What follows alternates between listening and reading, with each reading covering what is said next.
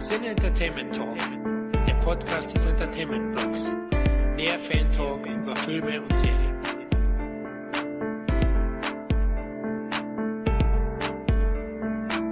Hallo und herzlich willkommen zu einer weiteren Ausgabe des Cine Entertainment Talk. Wie ihr vermutlich aus einigen Podcast-Folgen schon wisst, sind wir große Fans der Highlander-Saga, sodass es eigentlich nur eine Frage der Zeit war, wann wir den Unsterblichen einen Cast widmen würden. Ja, heute ist es soweit, die Zusammenkunft. In der einen Hand das Mikro, in der anderen Hand das Schwert. Diesmal treten wir zu dritt an, um die Herrschaft auf der Erde auszuplaudern. Da ist einmal der Schwertkampf-Fan und Highlander-Experte Dominik dabei. Früher bekannt als Dominik, heute nur Dominik Stark vom Clan der Stark. Hallo. Hallo, ja, ein starker Clan anscheinend, ja. ich hoffe es zumindest. Erstmal ist es nur ein Name. Der Beweis fehlt noch. Ja, aber der Name ist Mottobar stark bei dir. Ich versuche noch ein paar starke Argumente zu finden. Äh, mal schauen, ob es klappt. Ja, ich bin gespannt auf starke Worte. Ja, welche Stichwaffe bevorzugst du, Dominik? Katana, Zweihänder, Einhänder? Ich bin ein bisschen zwiegespalten. Äh, Zweihänder sind für mich äh, eher unpraktisch, auch von der Körpergröße her. Katana bin ich recht gut drin, aber ich bevorzuge wahrscheinlich doch den europäischen Eineinhalbhänder. Eineinhalbhänder, ui. das ja. ist interessant. Wie geht denn das? Es ist zwar keine ernste Frage gewesen, aber die kurze Fassung ist, du kannst das Schwert mit einer Hand führen, aber meistens nimmst du eine zweite Hand dazu, um mehr Schlagkraft äh, in gewissen Hieben und Kombinationen zu bekommen. Das heißt also, der Griff ist lang genug, um mit zwei Händen zu arbeiten, aber das Gesamtgewicht des Schwertes ist so austariert, dass du es mit einer Hand führen kannst, ohne dass dir nach zwei Sekunden der Arm abfällt. Leck mich am Arsch, das war eine professionelle Antwort. Ich halte mein Maul, ich komme zum nächsten. Ja, zum anderen ist natürlich wieder unsere CET-Legende Kevin im Spiel. Ja, Hallöchen, liebe Leute. Ja, hallo Kevin, wie geht's dir? auch ganz gut, ne? Und ich freue mich heute ganz besonders, dass wir dieses Thema endlich mal besprechen können. Ne? Nicht nur, weil ich diesen Film liebe, sondern ja, weil auch der Vorname des Hauptprotagonisten quasi der, fast der gleiche ist wie mein eigener. Ja, ne? Andererseits Kevin und Connor, es könnte auch ja, Kevin ja, aber, Kurgan sein. Du weißt ja, alle heilende Schurken, die was auf sich halten, fangen mit K an. Ich genau, sag's nur mal. Also ich sag ja, tausch das Honor mit Evan und dann hast du ja quasi denselben Namen, ne? ja, ja. Oder tausch den Evan gegen den Urgan und dann. ja. ja, das passt einfach, ne? Du leidst dir aber auch wieder einiges her. Ich glaube, hast du hochprozentiges neben dem PC. Ich ja, glaub, ja, ich habe ja Podcast Dudel, der sagt schon ziemlich früh. genau, ich habe ja hier gibt ja dieses dieses Honigbier, was die ja früher sich reingezogen haben, die Schotten und äh, ja, das habe ich auch heute gerade stehen hier. Aus dem Kelch trinke ich das gerade. okay, Stil echt. Und welche Stichwaffe würdest du bevorzugen, Kevin? Ist ja ganz klar, ne? So wie ich in Wirklichkeit ausgestattet bin, so sind auch meine Stichwaffen. Also immer groß, ein großes Schwert. Darum würde ich mir natürlich immer das größte Schwert rausziehen. Langschwert, sehr gut. Langschwert, genau. Okay, du bist also ein Dreifüßler. Okay, ich hab's verstanden. Genau. Alles klar, da hast du wieder subtil eingebaut. Also Kevin ist gut bestückt, muss man sagen. Deswegen trägt er keinen Schottenrock, es wird alles unten rausbaumeln. Genau, ich trage keinen Schottenrock und gehe auch nicht in Schwimmbäder. Das ist einfach nicht vom Vorteil, solche Sachen. Da siehst du immer die Blicke unfreiwillig natürlich auf dich. Ne? Das ist natürlich blöd. Ein unsterbliches Niveau haben wir hier. Absolut, ja. Kevin wird belästigt im Schwimmbad. Ich kann es mir vorstellen. Ja, der dritte Schwertschwinger ist meine Unsterblichkeit, der Florian. Ja, dann hau mal raus. Was nimmst du? Degen, Florett, Taschenmesser? Was nimmt der gemeine Bayer in die Schlacht? Ja, du weißt ja, wir Bayern sind Fans der feinen Klinge. Rasiermesser? nein, nein, deswegen ist natürlich der Degen meine Waffe, ja. Also als halber Musketier sozusagen mm. wäre das meine Wahl auf jeden Fall. Du kennst mich, ich sage ja immer, Musketierfilme sind total unterschätzt heutzutage. Ja, da sind wir beide uns ja auch einig. Ich glaube auch zu dritt und demnächst könnte ein Thema zumindest in Richtung Mantel- und Degenfilme folgen. Oh oh, Spoiler. Ja, genau. Das macht Kevin eigentlich besonders gern, gell, spoilern. naja, also das ist ja auch ein Gerücht. Ne? Das ist ja, ist vielleicht einmal mal vorgekommen in den über 100 Folgen, aber mhm. gut, okay, das, das wird man halt auch nicht mehr los. ja, genau. Ja, bevor wir loslegen mit dem Franchise, kurz die Frage, welche Zeitepoche hätte euch am meisten gereizt? Schwere Frage. Ähm, wenn ihr eine offensichtliche Antwort habt, ich muss eine Sekunde drüber nachdenken. Also ich würde hier quasi so das 17. bzw. 16. Jahrhundert wählen. Also in Paris des 16., 17. Jahrhunderts. Das würde mich sehr reizen. Allerdings auch nur als Besucher. Nicht, dass ich da leben würde, weil allein die medizinischen, sag mal, hast du mal Zahnschmerzen gehabt, war es das ja schon fast. Oder hast du dir einen Finger gestochen, bist ja schon an einer Blutvergiftung gestorben, wenn du Pech hattest. Also von daher würde ich da jetzt nicht leben wollen, aber ich würde es mir gerne mal angucken. Ja, da geht es mir ähnlich. Also allein die medizinischen und hygienischen ja. Voraussetzungen zu den Zeiten möchte ich, glaube ich, heute nicht mehr erleben Man hat es ja gesehen anhand der Corona-Krise, also der Deutsche ohne Klopapier. Ähm, da tun wir genau. uns alle schwer anscheinend. Also ja, ich wäre da gern auch mal Mäuschen und ich würde lügen, wenn ich nicht mal in einem römischen Hurenhaus vorbeischauen würde. Ah. Einfach nur zu schauen, wie, wie da so wie es Bier schmeckt. genau, das geschäftliche Gebaren da so ist. Nein, mich würden die 70er Jahre natürlich reizen. Es gab viel Umschwünge, jetzt politisch wie auch in der Kinobranche. Das fände ich eine sehr interessante Sache. Klar, auch das Mittelalter wäre schon mal faszinierend, da vorbeizuschauen. Aber wie gesagt, ich bin jetzt auch nicht so ein großer Typ und, und verfüge eben nicht über so eine lange Stichwaffe wie der Kevin. Deswegen äh, würde ich da nicht lange überleben. Wahrscheinlich würden mich einfach nur da schlagen. Aber ja, ich würde mal so die, die 70er und 80er, na, wo ich klein war, da, da würde man auch gern nochmal so ohne nostalgischen Blick nochmal draufschauen. War denn wirklich alles so toll da? Ja, ich glaube, mit dem heutigen Alter die 80er erleben, wäre mit Sicherheit irgendwie auch cool. Aber ich versuche auch mal aus meiner eigenen Lebenszeit rauszugehen. Was ich spannend fände, wäre neben natürlich dem Mittelalter äh, in Europa, gar keine Frage, aber tatsächlich feudales Japan. So wie Richard Chamberlain einfach oh. mal irgendwo stranden und dann, ja, keine Ahnung, äh, Tee mal schätzen lernen, weil ne, ich bin weder Teetrinker noch bin ich besonders ruhig und äh, meditativ und weiß was ich was alles, aber gerade deswegen fände ich es spannend. Und ansonsten, weil es auch keiner genannt hat, hey, der wilde Westen, dieses Gefühl von Grenzland, Naturverbundenheit, was irgendwo ein Stück weit da war, vielleicht nicht zwingend von den Eroberern, aber doch von den Ureinwohnern.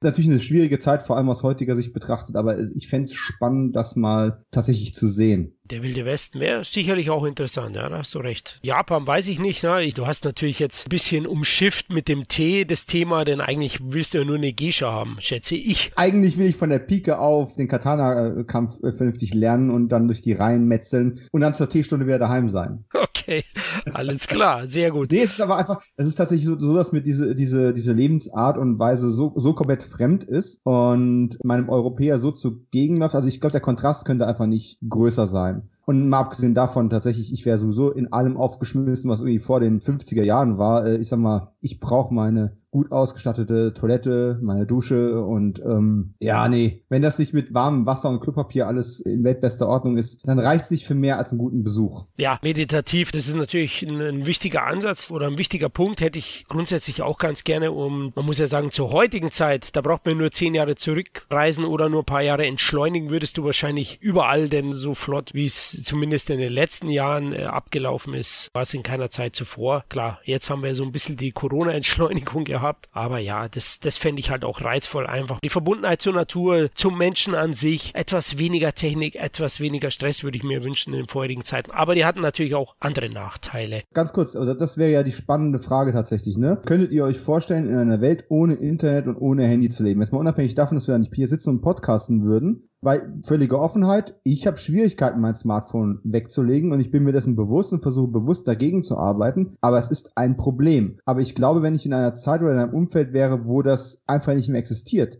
könnte ich auch mit dem Wissen, dass es mal irgendwann existiert hat oder existieren wird, sehr gut ohne leben. Das glaube ich schon auch, ja. Also ich bin ja in den 80ern auch noch groß geworden. Das heißt, da gab es ja noch kein Internet und da war noch alles. Aber da wussten wir noch nicht, was, was uns fehlt. Ja, jetzt, natürlich. Wenn du jetzt zurückreisen wirst, wüsstest du, es gibt das Internet, es gibt Filme auf Knopfdruck, es gibt YouTube, es gibt Gratis-Pornografie, es gibt alles im Internet. Du kannst dir Essen bestellen im Internet. Alles. Und jetzt nehmen wir dir das weg. Bist du zufriedener oder bist du weniger äh, zufrieden als vorher? Ich glaube, wir werden alle zufriedener. Ich glaube auch, wir werden alle zufriedener, zumal es ja alles irgendwie gibt, nur in einer anderen, direkteren, menschlicheren Form.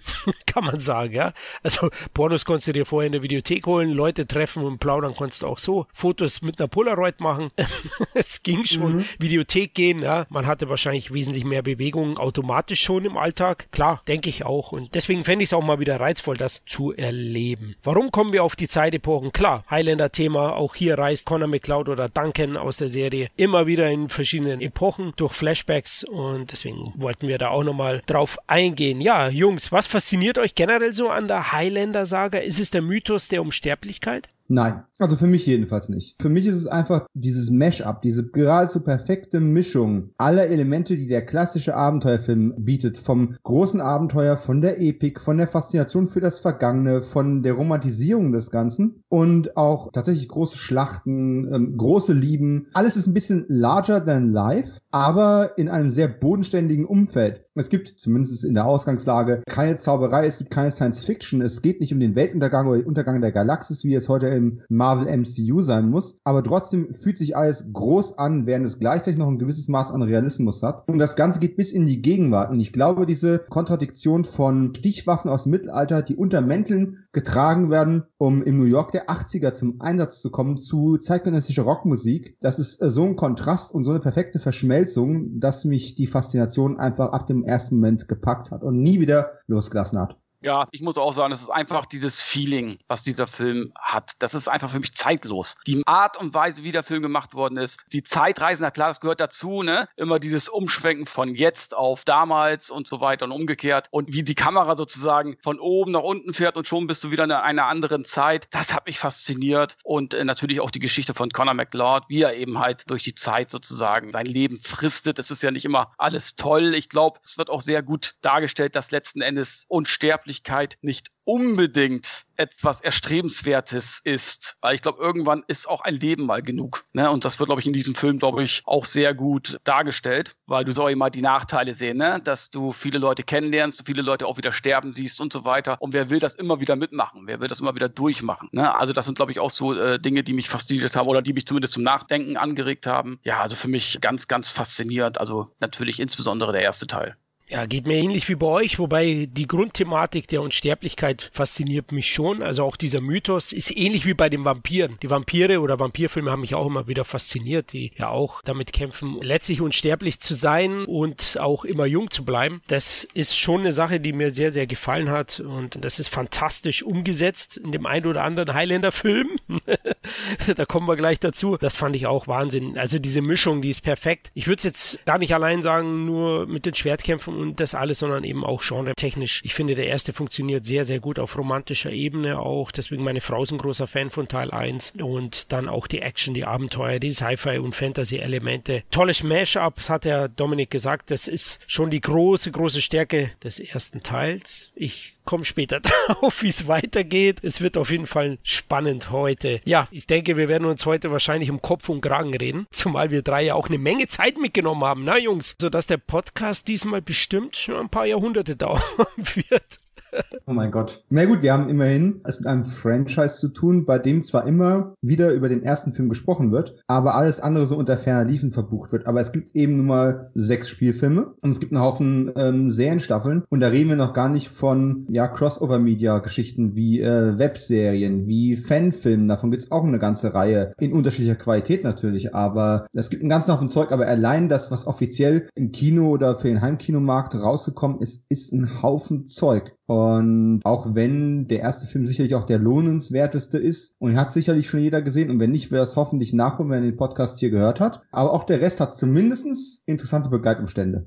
Ja, auf alle Fälle. Und deswegen würde ich auch sagen, lasst uns die Mikros schwingen. Mal sehen, wer heute den Kopf von uns verliert. Ja, allgemein lautet ja die Meinung, außer dem Original, also Teil 1, muss man keinen der weiteren Beiträge des Franchise gesehen haben. Filmischen Beiträge. Das werden wir jetzt auch klären. Ich würde sagen, wir fangen an mit Highlander 1 1986. Hat die Saga ihren Anfang gefunden im Kino. 16 Millionen Dollar Budget war relativ hoch. Der Hauptdarsteller noch unbekannt zu der Zeit, Christopher Lambert, ein US-Franzose. Er ist in New York aufgewachsen geboren, aber eigentlich Franzose und konnte kaum Englisch zuvor. Hatte den Film Dog 84 gespielt, aber eben da den Tarzan, der kaum Dialog hatte, wurde besetzt für die Hauptrolle. Dazu wurde John Connery verpflichtet für eine kleine Nebenrolle, die aber in die Popkultur eingegangen ist auf alle Fälle. Russell Mulcahy, der Regisseur, hatte zuvor Razorback gedreht, ein Film, der viel Aufmerksamkeit ihn verschafft hat und einige Musikvideos. Er war da regelrecht ein Star in der Musikvideobranche, hat unzählige Interpreten bebildert und bekam hier eben die große Chance. Ja, Kevin, hast du Highlander 1 eigentlich im Kino gesehen? Nein, leider nicht. Den habe ich in meiner Schulzeit irgendwann auf DVD gesehen bei einem Kumpel. Nee, auf, auf Videokassette natürlich. DVD gab es ja noch gar nicht. Auf VHS und äh, da war ich so fasziniert. Ich dachte, geil, weil den habe ich vorher gar nicht irgendwie auf der Agenda gehabt. Frag mich nicht warum. Keine Ahnung, ich habe mich zwar schon sehr früh für Filme interessiert, weiß ja jeder, aber irgendwie ist Highlander irgendwie so ein bisschen durchgeflutscht. Und dann habe ich den beim Kumpel gesehen und da dachte ich, geil, was ist das für ein geiler Film. Eine Original-Videokassette hatte er. Und somit bin ich so langsam zum Fan geworden und habe mich ja dann auch auf den zweiten Teil gefreut. Ah, sehr gut, sehr gut. Ich habe ihn auch nicht im Kino gesehen, war auch zu jung, erst auf Video. Ja, inhaltlich, es geht um eine Gruppe von Unsterblichen sozusagen, die um die Herrschaft der Erde kämpfen, denn es kann nur einen geben am Ende. Zum Film selbst muss ich sagen, es ist auch für mich ein Meisterwerk, einer der ganz großen 80er Jahre Klassiker, ein fantastisches Mashup. Wir haben es im Vorgespräch gerade kurz erwähnt, also die unterschiedlichsten Genre bedient nun mal Highlander und auf allen Ebenen, finde ich, funktioniert er hervorragend. Er ist auf der einen Seite auch sehr, sehr gutes Schauspielkino, wobei Lambert am meisten sicherlich mit seinem Silberblick punktet. Er starrt ja schon sehr oft in die Kamera für die Übergänge, spielt wirklich gut, aber er hat eine wahnsinnige Präsenz. Er war zu der damaligen Zeit noch relativ unbekannt, international vor allem. Er hatte, wie gesagt, den Greystock gespielt, der ein ersten Erfolg war und in Frankreich in Subway, ein Luc Besson-Film. Also man kannte ihn schon in, in gewissen Kinomärkten, aber eben nur nicht weltweit. Und ich finde, das war ideal für die Rolle, die er gespielt hat, denn er hat so eine mystische Aura Aura. Ich finde von der Ausstrahlung her schon und er war eben nur nicht so bekannt und äh, deswegen finde ich das Casting sehr, sehr gut. Wisst ihr eigentlich, wer ursprünglich gecastet wurde für Conor McLeod?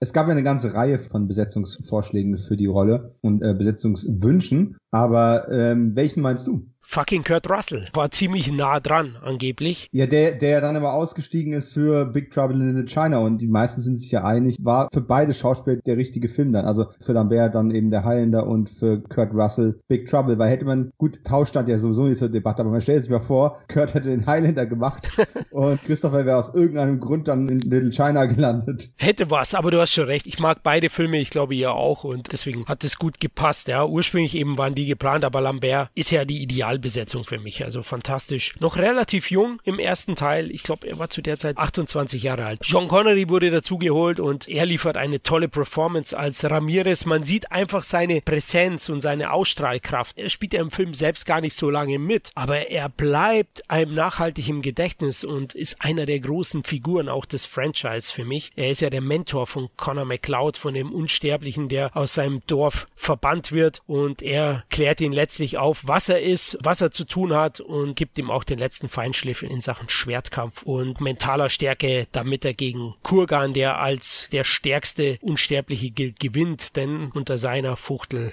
unter seinem Schwert hat die Erde dunkle Zeiten vor sich. Und der wird mhm. gespielt von Clancy Brown und der ist fantastisch. Ich nenne ihn ja immer die Augenringe des Todes, denn der Typ schaut aus, also es gibt keinen Ami, der mehr ausschaut wie ein Russe wie der. Also das denke ich mir jedes Mal und er ist wirklich herrlich hassenswert, diabolisch. Klar hilft ihm die Regie und das Drehbuch, also ich meine, was der alles Conor McLeod antut, ja, seinen Kumpel umbringen, seine große Liebe vergewaltigen, weitere Highlander Freunde umbringen, also es wird schon auch viel an der emotionalen Schraube gedreht, dass man ihn hasst, aber er spielt den auch fantastisch, also auch, muss man sagen, mit der Kirche hat das auch nicht so. Ne? ja, ja, eigentlich auch der ideale Halloween-Film, ne? Happy Halloween, Ladies! Ah! ja, ja, also mit der Zunge spielt er gerne.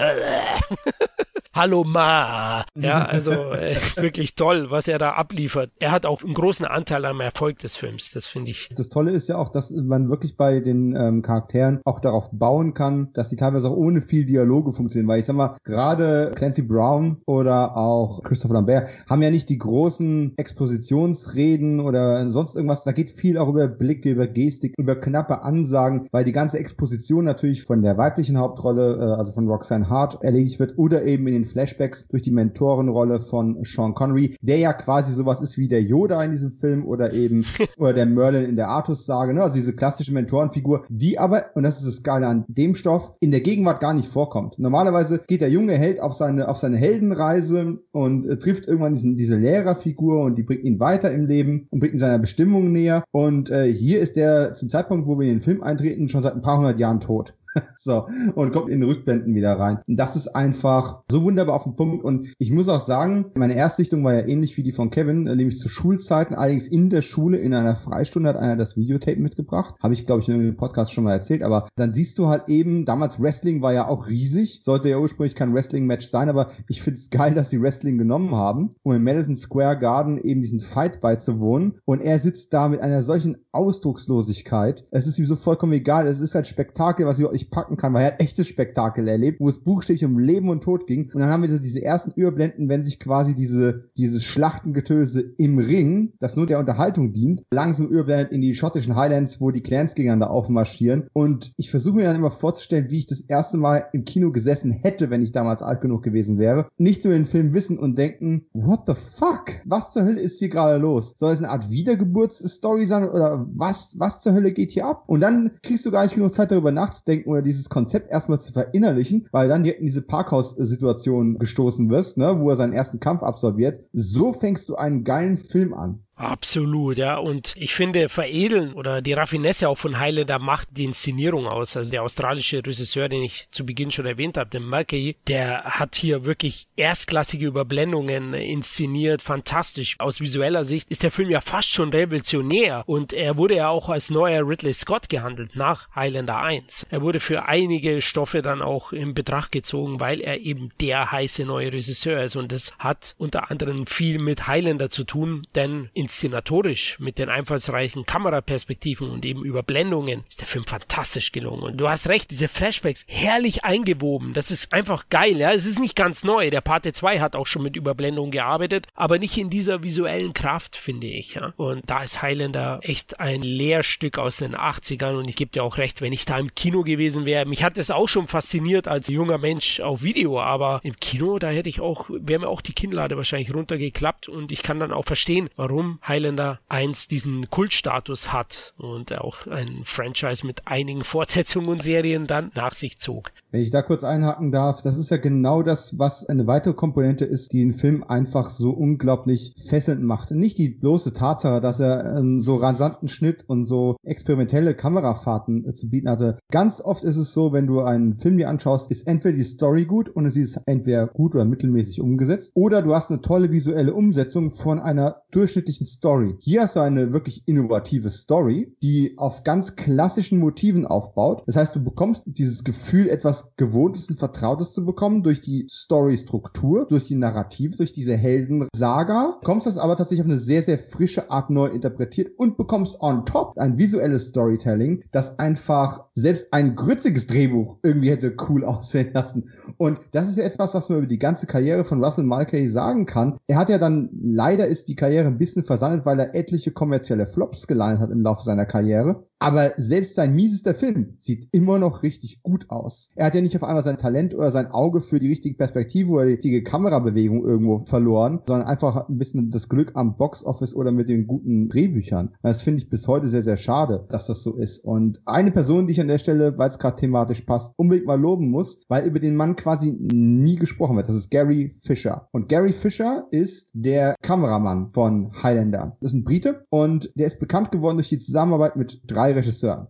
Einmal Russell Mulcahy mit Highlander, das ist aber, also, soweit ich mich erinnere, der einzige Film, den er mit ihm gemacht hat. Dann ähm, hat er den Exorzisten quasi zu neuem Leben erweckt, indem er eben mit äh, William Peter Blatty gearbeitet hat, dem Autor von Der Exorzist. Und mit dem hat er dann auch Exorzist 3 gemacht und seinen einzigen anderen Spielfilm The Ninth Configuration. Und der dritte Regisseur, den erwähne ich natürlich mit Freuden immer gerne, ist John Frankenheimer. Und John Frankenheimer ist ja genau wie Russell Mulcahy ein Regisseur, der bekannt für sein tolles visuelles Storytelling ist. Genug Regisseure Regisseure, erfahrene Regisseure sagen, es gibt niemanden, der den besseren Punkt findet, wo man die Kamera hinstellt, um die Schauspieler in perfekter Anordnung einzufangen, als John Frankenheimer. Und mit John Frankenheimer hat Gary Fisher drei oder vier Filme gemacht, zu einer Phase, wo Frankenheimers Karriere nicht so doll lief. Also Gary Fishers Arbeit immer sehenswert, wenn man sich so Sachen, ihr kennt vielleicht äh, den Don Johnson Cop-Film Dead Bang und wenn nicht, solltet ihr ihn mal sehen. Von 89 ist auch ein Frankenheimer-Film relativ unbekannter. Was da für Kamerafahrten drin sind, die eine wirklich 0815 Story richtig toll aussehen lassen, alles Gary Fisher. Von daher daher toll gemacht, Gary. Er kann es leider nicht hören, weil er ist tot. 2014 schon gestorben, mit 88, also immerhin. Oh, da hat er was gemein mit dem Komponisten des Scores, ne? Michael Kamen. Oh, Fantastischer Score. Michael Kamen. Der ist leider nur 55 Jahre alt geworden, hat nie einen Oscar bekommen, war zweimal nominiert, hat unter anderem für Robin Hood, König der Diebe, auch den Score geschrieben, auch ein toller Komponist und auch er sorgt dafür, dass der Film veredelt wird mit der Musik und Kevin, den Songs oder von Queen. Ja, die sind natürlich episch, ne? Die sind ja damals, wurden die angefragt, Queen, und die waren so begeistert, dass sie auf der Rückfahrt nach diesem Termin Queen sozusagen, wo sie über diese Musik gesprochen haben, gleich Who Wants to Live Forever quasi im Taxi schon versucht haben zu schreiben. Und äh, ja, das siehst du eben halt auch. Ne? Der Film ist eben halt auch vom Queen-Soundtrack geprägt, gemeinsam mit Michael Kamen oder Kamen. Und das merkst du eben halt. Also immer, wenn Queen irgendwo dabei war, auch bei Flash Gordon, hat die Musik da wirklich äh, ein Alleinstellungsmerkmal irgendwo. Also der Soundtrack trägt da schon einiges zur Epik des Films bei. Ne? Schade, dass sie nicht mehr Soundtracks zu anderen Filmen noch gemacht haben. Ne? Das ist irgendwie schade, weil wer weiß, was da noch so alles rausgekommen wäre. Aber wie gesagt, also ähm, klar, Soundtrack großartig, Queen großartig, wie Dominik eben auch schon gesagt, die Kamerafahrten, allein schon die Kamerafahrten mit der Steadicam am Anfang des Films, diesem äh, Wrestler-Stadion, wo er sich diesen Wrestling-Kampf anguckt. Und da geht auch die Kamera von, so von oben nach unten so richtig so ne, zu Christopher Lambert dann quasi auch nochmal. Ne? Richtig geil gemacht. Und auch eine ähm, echt gefährliche Kameraaufnahme, die auch mit, ja. äh, mit, ich sag mal, mit einer Frühversion von Drohnentechnik mit, ja. mittels Zeppelin und sowas realisiert worden ist. Also davor habe ich echt Respekt, wie die das mhm. hinbekommen haben, den Shot. Den kann ich mir wieder und wieder angucken und es wird nicht langweilig. Und er sieht immer noch geil aus. Und ja, das sind so, so Sachen, die hast du in anderen Filmen einfach nicht. Und bis heute teilweise nicht. Oder wenn, dann haben sie es schlecht kopiert. Ne? Und wie gesagt, Russell Mulcahy, um da nochmal kurz einzugreifen, der hat trotzdem eine gute Karriere. Also der ist ja bis heute beschäftigt. Ähm, aber der hat eben halt nicht die Karriere gemacht, die ich mir irgendwie gewünscht hätte, weil er eben halt doch einige finanzielle Flops hatte mit The Shadow und so weiter, Karen McCoy und so, obwohl das ja keine schlechten Filme waren. Ne? Und selbst der Dolph Lundgren-Film Silent Trigger hat mir gut gefallen. Ne? Da hast du eben halt auch, dass er eben aus minimalen Budget und er hat ja wirklich nie richtig viel Geld ausgegeben und hat trotzdem den Film teurer aussehen lassen, als er letzten Endes war. Ne, auch bei Highlander, du hast immer so große Fenster, du hast in so, so Mulcahy-Filmen hast du oft immer so, so eine große oder einen großen Raum mit, mit einem riesen Fenster oder was ich was. Also das sind so gewisse Merkmale, die man mal Russell Mulcahy immer auch sofort erkennt. Und ich finde, er hat eben halt auch den besten Resident Evil-Film gemacht mit Extinction. Oh ja. Das war für mich der beste Resident Evil-Film. Der könnte auch für sich alleine stehen. Du hättest die Fortsetzung oder die Vorgänger gar nicht gebraucht. War ja auch ein Erfolg der Film, aber trotzdem hat er danach kein Kino-Comeback mehr irgendwie gestartet und ist dann weiter so im ja, DVD und äh, Serien Bereich geblieben, komischerweise. Ja, der, der, Witz ist tatsächlich, du glaubst doch nicht, dass ich mir eine Teen Wolf Serie von MTV gekauft hätte, einfach nur, weil ich jetzt Bock auf eine Teen Wolf Serie ja, habe. Ja, Aber ich habe genau. die tatsächlich gekauft, weil der gerade in den ersten ein, zwei Staffeln hat er unglaublich viele Episoden inszeniert. Mhm. Und auch da, wenn du, wenn du das weißt und wenn du mal drauf achtest und dich nicht nur von dieser leicht angesoapten Story da irgendwo äh, nerven lässt, da ist richtig viel gutes Handwerk in so einer, in Anführungszeichen, simplen Serie drin, wo ich sagen muss, Mann, der kann es immer noch. Und dass ein neuer Film über das Leben von Errol Flynn, dass der noch nicht nach Deutschland gekommen ist, ist einfach ein Skandal. Ja, der heißt In Like Flynn. Genau, ja. Weil Errol Flynns reales Leben ja fast. Also, genau. Alkohol, einfach Frauen. Ihre Story. Äh, er hat ja alles, er hat alles. In Krisengebieten rumgehangen. Der war ja Abenteurer, bevor er einen gespielt hat.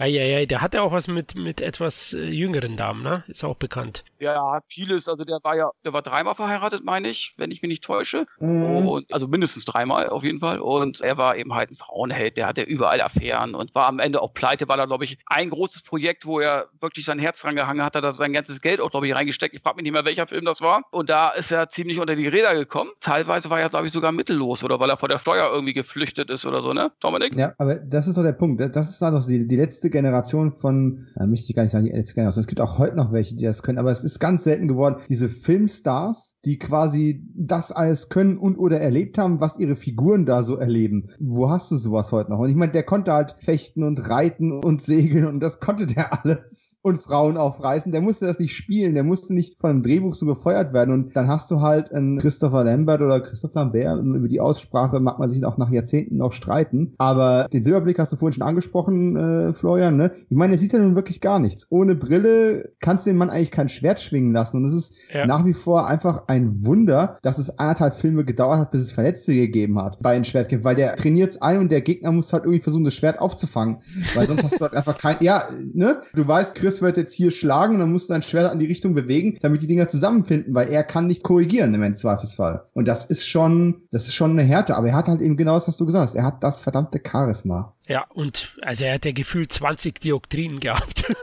wenn, ja. wenn, er eine Brille aufgehabt hätte, na, da hätte er so, so eine Nerdbrille gehabt, so, klein, so kleine Äuglein. Der ja, also stimmt, das hast du erwähnt und, und vor allem die Frauen, na, dieser Silberblick war ja legendär. Es war der Schlafzimmerblick der 80er Jahre, speziell auch in Deutschland. Ich kann mich erinnern, wo er mal bei Wetten das war. Ich befürchte, es war für Teil 2. Natürlich. da weiß ich noch, dass die Frauen wirklich teilweise reingerufen und also Lambert war schon eine heiße Nummer zu der Zeit und auch toll, ja, also in den Choreografien, er ist schon öfters dann auch im Einsatz, das sieht man und Respekt auf jeden Fall auch für seine Gegner, also Clancy Brown, dass der nicht ein Kopf kürzer wurde, sind wir froh. Oder ist die Narbe echt am Hals? während der Dreharbeit. Ich, ich, ich, ich unterstelle einfach mal, wenn Clancy Brown richtig hingelangt hätte, hätte da kein Gras mehr gewachsen. Das glaube ich auch. Übrigens, Clancy Brown, es gibt ein paar Szenen, die sind inszeniert. Da denkt man unweigerlich an Terminator, ne? Also vor allem yeah. auch in dem Hotel und ich hätte mir auch gut vorstellen können als Terminator, ne? als Cyborg. Ich will Arnie nicht missen, keine Frage, aber ähm, Clancy Brown wirklich toll dann auch, ne? Wie hieß die Stripperin, wo der eine an der Rezeption sagt, Hi, ja, I'm Candy. Of course you are. ja, genau. Weißt du, das ist eine meiner Lieblings, auch dieser Split-Diopter-Shot, wo du, ähm, also für alle, die es nicht wissen, ne, im Prinzip hast du Vordergrund und Hintergrund zwei Figuren gleichzeitig scharf, wobei normalerweise eine eine Unschärfe wäre. Meistens zu erkennen so einer, in so einer feinen, geblurrten Linie zwischen den beiden Objekten. Und du hast halt ganz extrem Close-Up auf seine Augenpartie im Vordergrund und siehst du hinten im Türrahmen in so fürchterlichen 80er Jahre Make-up-Outfit und weißt du geil was alles. Ah, ich bin Candy. Natürlich bist du das. ja, also, das ist aber so geil. Ja, fantastisch. Auch die Bebilderung eben, die das unterstützt. Und Clancy Brown dreht hier schon frei und das ist herrlich. Also fantastisch. Wobei ich glaube, Kurgan hatte einfach ein Problem mit der Zukunft. Das hat ihm doch alles nicht mehr gefallen. Das war so ein Rebell, das war so ein, ja, so ein, so ein Attila-Typ, weißt du? Und dann hat er halt gemerkt, diese Typen sind out, weil er hat sich ja nicht wirklich angepasst der Zivilisation. Mhm. Ne? Was merkst du ja irgendwie auch? Der ist ja immer noch ein Tier quasi, ne? Im Gegensatz zu Conor McLeod, der sich ja schon irgendwie den Zeiten angepasst hat, sage ich jetzt mal. Das kannst du von Kurgan. Also da habe ich nicht das Gefühl, dass er sich irgendwie äh, der neuen Zeit irgendwie angepasst hat. Der ist ja vom Charakter her immer noch ein Tier, wie es eben halt auch zu Zeiten der Schotten äh, sozusagen war, in den Highlands. Also der hat sich nicht wirklich weiterentwickelt. Ich musste ja auch lachen, na, wenn sie in der, in der Kirche in New York treffen. Na. Heiliger Boden ist ja neutrales Gebiet, da dürfen sie nicht angehen. Und er kommt dann mit Klatze rasiert. Davor hat er, hat er schon einen weiteren äh, Highlander geköpft und eben einen Zivilisten erstochen. Und er sagt er, ja, das ist Tarnung. Da denke ich mir auch, also, wenn man da nicht auffällt, so wie er da aussieht. Also gefällig bei neue Verkleidung. Das ist Sicherheitsnadeln. ja, genau. Die leider ein bisschen verlieren. Nein, in der Blu-ray siehst du halt echt, wie das aufgeklebt yeah. ist. Das ist leider schade. Da ist halt HD der Feind von einem Highlander, muss man ganz ehrlich sagen. Im paar Szenen, da sind die Make-up-Effekte nicht perfekt ausgeführt oder eben damals State of the Art, heute etwas veraltet. Ja, viele Fans kritisieren, oder viele, ich möchte nicht mal sagen Fans, viele Käufer des Films kritisieren ja auch, dass diese 4K-Abtastung immer noch nicht heutigen 4K-Standards entsprechen würde. Und ja, das könnt ihr auch einfach nicht erwarten. Das ist aus technischer Sicht schon gar nicht möglich. Da ist mit so viel verschiedenem äh, Film- und Kameramaterial gedreht worden. Das kriegst du nicht hin. Das ist auch gar nicht schlimm, ehrlich gesagt. Das ist auch einer der wenigen Filme, wo ich mir nach dem Blu-ray-Update oder nach, auch nach dem 4K-Update immer noch die DVD aufgehoben habe, ganz ehrlich. Ich habe auch nur die DVD und ich muss sagen, ich muss da auch nicht immer die beste Bild haben irgendwie bei manchen Filmen, weil, wie du schon sagst, Florian, so manche Dinge schaden irgendwie. Und ganz ehrlich, wenn die Leute schon 4K anbieten, dann erwarte ich aber auch wirklich, dass, ich, dass es dann auch 4K ist. Bei vielen Filmen ist es ja wirklich so, dass sie so hoch skaliert worden sind und gar nicht 4K sind, sondern vielleicht nur 2K oder so. Ja, also das darf man auch nicht vergessen. Die Leute zahlen ja dann schon für 4K und wenn ich 4K nicht wirklich anbieten kann, ist es nicht fair. Wo wir jetzt gerade aber die, die kritischen Töne anschlagen, muss ich doch mal reinfragen. Gibt es irgendetwas, ich meine, wir, wir loben den Film jetzt seit, keine Ahnung, 20 Minuten über den grünen Klee. Gibt es irgendwas an dem Film, was euch stört, was nicht gut gealtert ist, was ihr anders haben wollen würdet, oder ist es ein perfekter Film? Für mich schon. Also für mich ist es der perfekte Film. Klar gibt es so gewisse Dinge, die würde ich heute nicht mehr unbedingt einbauen, wie diesen äh, Hobby-Soldaten, der meint, da mit seiner Uzi durch die Gegend zu fahren, der Kurgan ja so ein paar Kugeln verpasst. Ne? Damals würde man sagen, den, der Angst vor Russen hatte, heute würde man sagen, ein Trump-Supporter. Genau, ne? also den würde ich, den hätte man jetzt zum Beispiel weglassen können. Das sind so Dinge, aber allein diese Kamerafahrten, diese Zeitebenen unterschiedlichen, wie sie eben halt auch inszeniert worden sind, dass du immer wieder, es kommt eine Szene und dann geht es direkt wieder in die Vergangenheit Vergangenheit und einfach diese Übergänge finde ich großartig. Die Liebesgeschichte darf man ja auch nicht vergessen. Es ist ja auch irgendwo ein Liebesfilm, ne? Oder die zwei Geschichte, Liebesgeschichten, ne? Ja, ne? Mit, mit, ja, oder zwei Liebesgeschichten. Eine platonische, sagen, oder? Nee, drei eigentlich. ja, wo ich aber, ja, wo ich aber sagen muss, mit Roxanne Hart, also die ist zwar okay, aber da habe ich die Funken nicht so sprühen sehen. Das war dann eher mit Heather. Das, ne? das kam das, auch sehr, sehr plötzlich. Also ja. ist mir nie so aufgefallen. Als ich das letzte Mal gesehen habe, dachte ich so, das kommt so aus dem Nichts. Mm. Ne? Als, als, als, als, als ob er sie forciert anbaggern würde würde, nur um äh, die Polizei loszuwerden. Ja, eben. Nicht, also ich habe hab auch eher gedacht, sie ist so ein Mittel zum Zweck eher. Also da habe ich irgendwie die Funken, aber es liegt nicht an den beiden, das liegt vielleicht auch, weil es nicht so gut geschrieben worden ist oder vielleicht nicht der Hauptaugenmerk darauf gelegt worden ist, sondern vielmehr um die Liebesgeschichte zwischen ihm und Heather, weil Heather war ja seine große Liebe, das muss man ja einfach sagen, ja. Und ich finde ja auch toll, zum Beispiel die Szene im Zweiten Weltkrieg, wo er dieses Kind rettet, dessen Eltern ja draufgegangen sind. Rachel, und ja. Rachel und er sie ja sozusagen unter die Fittiche nimmt. Also er zieht sie ja groß letzten Endes und sie ist ja nachher älter als er. Und äh, das sind auch so Dinge, die machen einen auch irgendwie so ein bisschen Angst oder Gänsehaut, sage ich jetzt mal, ne? Wo du ein Kind dann äh, sozusagen, du bist der Vater und bist nachher jünger als das Kind. Also du siehst dein Kind älter werden. Also mhm. älter werden, aber älter als du. Also es sind ja, auch so Dinge, wo man, wo ich vielleicht beim ersten Mal hingucken nicht drauf geachtet habe, aber später, wenn man dann drüber nachdenkt, irgendwie ist das doch ganz schön unheimlich. Das ja, sind beim auch ersten Mal habe ich gar nicht drauf geachtet. Nee. Dann später als Sekretärin quasi wieder auf und könnte seine Mutter sein. Und ich würde auch ja. wetten, ich unterstelle den beiden einfach, dass es am Anfang so eine Vater-Tochter-Beziehung war, dass er sie ein bisschen großgezogen hat, weil er ja keine Kinder kriegen kann genau. als Unsterblicher. Ich bin sicher, die haben in ihrer Blütezeit garantiert eine Affäre gehabt, später, dass dieses Verhältnis sich geändert hat und dass es dann später, dass sie dann auch mütterliche Gefühle für ihn entwickelt hat, weil sie einfach ihn immer ja. nur über all die Jahrzehnte immer nur am Leiden sieht, am Leiden sieht, dann, dann verschwindet er mal wieder, keine Ahnung, für zehn Jahre nach, nach Europa oder irgend sowas, kommt wieder zurück und hat irgendwie noch mehr seelische Narben zurückgebracht.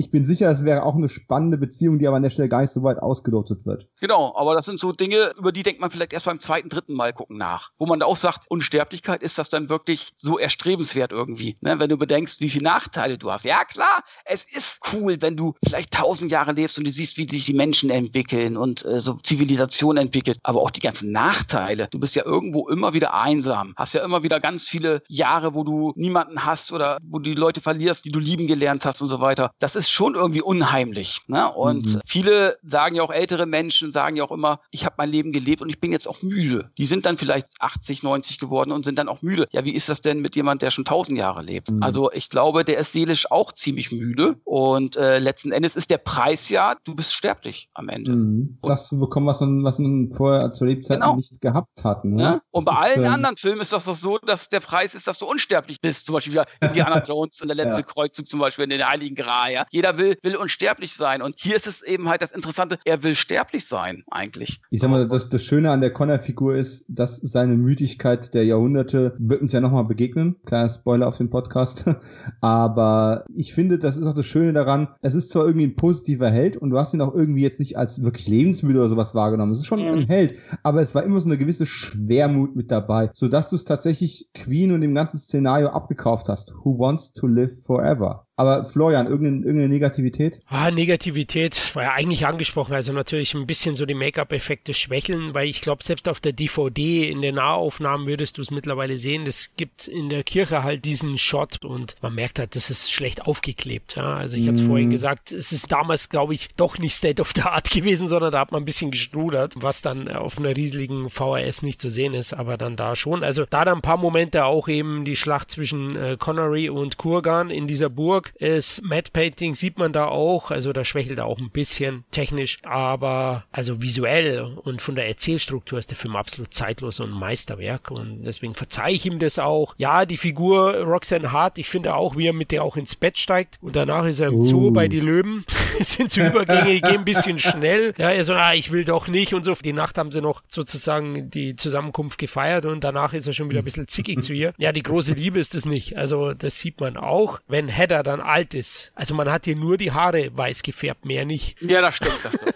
also, das, das sieht nicht so fein aus, das stimmt. Da war man ein ja, bisschen ja. faul bei der Produktion oder hatte das Geld nicht mehr. Ich weiß es natürlich nicht, aber auch damals ging es schon, äh, jemanden älter aussehen zu lassen mit Falten und so durch Make-up. Das haben sie sich da ein bisschen gespart und wenn er sie dann in den, in den endgültigen Schlaf streichelt, muss ich schon sagen, na, optisch schaut die aus wie 40, ne? Also, das finde ich sind so kleine, kleine. Ja gut, damals sind die nicht viel älter geworden als 40, das ist die andere Seite. Oh, ja, stimmt, das ist ein gutes äh, Argument. Vielleicht war sie ja erst 40, ne? Das ja. weiß man ja nicht. Und aber trotz alledem, ich verzeih es trotzdem, weil wenn er, wenn er ihr dann die Geschichte erzählt, wir sind jetzt hier in den Highlands, es duftet nach Gras und du siehst ja dann, er erzählt und dann Hör auf, kommt ich heul gleich. Ja, dann, dann kommt die Kamera ja über den Highlands. Er erzählt ja weiter und dann ist die Kamera ja gar nicht mehr am Bett, sondern zeigt ja eben halt diesen ja. Übergang über die Highlands und so. Das ist großartig gemacht. Da verzeih ich ihm jede Schlurigkeit, wenn man es denn so sagen möchte, ja. Das ist dann wirklich ein Jammern auf hohem Niveau, sage ich jetzt mal, wenn man, wenn man das Gesamtwerk betrachtet, auch technisch und so weiter. Und auch die Erzählstruktur ist einfach fantastisch. Also du bleibst dran, du willst wissen, wie es weitergeht. Es ist einfach eine vernünftige Mischung auch zwischen ähm, Vergangenheit und eben Gegenwart. Also ich kann nichts Schlechtes letzten Endes sagen, wenn ich jetzt nicht suchen möchte. Sag mal, der Film geht knapp zwei Stunden und die ja. vergehen wie 80 Minuten. Ja. Das ist ja. auch so ein Ding. Und die eben angesprochene Szene, also der, der Tod von Heather, ist so eine Sache, der erwischt mich eigentlich immer wieder irgendwo, wie beim ersten Mal, weil es einfach so eine perfekte Symbiose aus Musik, Schnitttechnik und auch gutem Schreiben tatsächlich ist. Und ich bin ja so jemand, mich können schlechte Effekte, können mir einen Film nicht madig machen. Deswegen kann ich auch hier stehen und kann sagen, hey, Star Trek 5, gar nicht so kacke, wie alle sagen.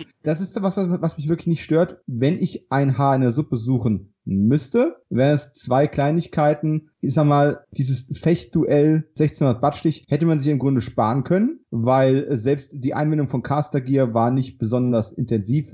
Ah, die alten Zeiten, euer Schwertduell damals gegen, ne? So, das war so eine Comedy-Szene, die hättest du nicht wirklich gebraucht, die könntest du rausnehmen und es würde überhaupt nichts fehlen. Und tatsächlich das Ende Ende äh, ist ja ein Nachdreh und entlässt den Zuschauer auch wieder mit einem Voice-Over von Connery, mit dem wir ja auch angefangen haben, aufgenommen in Connerys Badezimmer. Das hört man auch dieses Echo. Äh, wir kamen aus der Dämmerung der Zeiten. Nein, es ist der Halt deines Badezimmers, Sean. Und das Ende mit dem Preis. Ich glaube, kommt auch an, in welcher Stimmung du mich erwischst. In manchen Momenten wünschte ich, wir hätten es gar nicht groß erfahren, sondern wir hätten nur so einfach nur so ein kurzes Gefühl dafür bekommen. Irgendwas daran, wie die Frisuren aussahen, die Kostüme aussahen und sie da rumpicknicken. Es ist okay. Und Michael Kamens Musik pusht das nochmal so, dass du denkst, ah, schönes Schlussbild. Aber im Grunde war es schon geil genug. Es kann nur eingeben, zack, zack, clear, clear und uh, zack, alles fertig. Ich hätte auch da aufhören können. Aber es ist wirklich sehr, sehr hart nach Haaren gesucht. Ansonsten kann ich da nichts dran finden und dieses Storytelling über mehrere Ebenen und, und, und Flashbacks. Und, ich meine, Kevin, du hattest die Gelegenheit gehabt, auch meinen Debütfilm schon zu sehen. Von daher, diese Art von Geschichtenerzählung mit Überblenden und Rückblicken, das ist so in meine DNA übergegangen. Ich denke da automatisch schon in, in dieser Struktur, wenn ich irgendwas erzähle, was irgendwie mit der Vergangenheit zu tun hat. Von daher, der Film ist nicht nur in meinen All-Time Top 10, sondern auch in meinen All-Time Top 3 und da wird er mit Sicherheit auch ewig bleiben. Vielleicht nochmal eine Neugierfrage von mir. Beste Momente. Vielleicht einfach nur ein Satz, der gekommen ist oder keine Ahnung, ein Kampf, der besonders cool war oder ein Song-Einsatz, der besonders cool war. Irgend sowas, was wir, was wir nicht angesprochen haben, was euch aber jedes Mal wieder so ein Grinsen auf die Backe zaubert.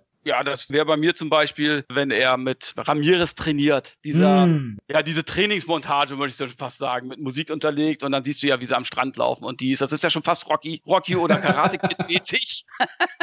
Ne? Aber das sind auch so Dinge, ich meine, es gibt so viele, unendlich viele Szenen, die ich einfach großartig finde, aber weil wir es noch nicht erwähnt haben, ne? auch Connery einfach, der hat einfach eine Leinwandpräsenz. Das kann man, das kann man nicht lernen. Mhm. Der hält, egal mit welcher Frisur oder mit Glatze, der hält seine Visage vor die Kamera und du findest ihn großartig einfach, ja. Und bei Connery übrigens, da sah, sah auch jedes Tupi einfach immer gut aus, muss ich sagen.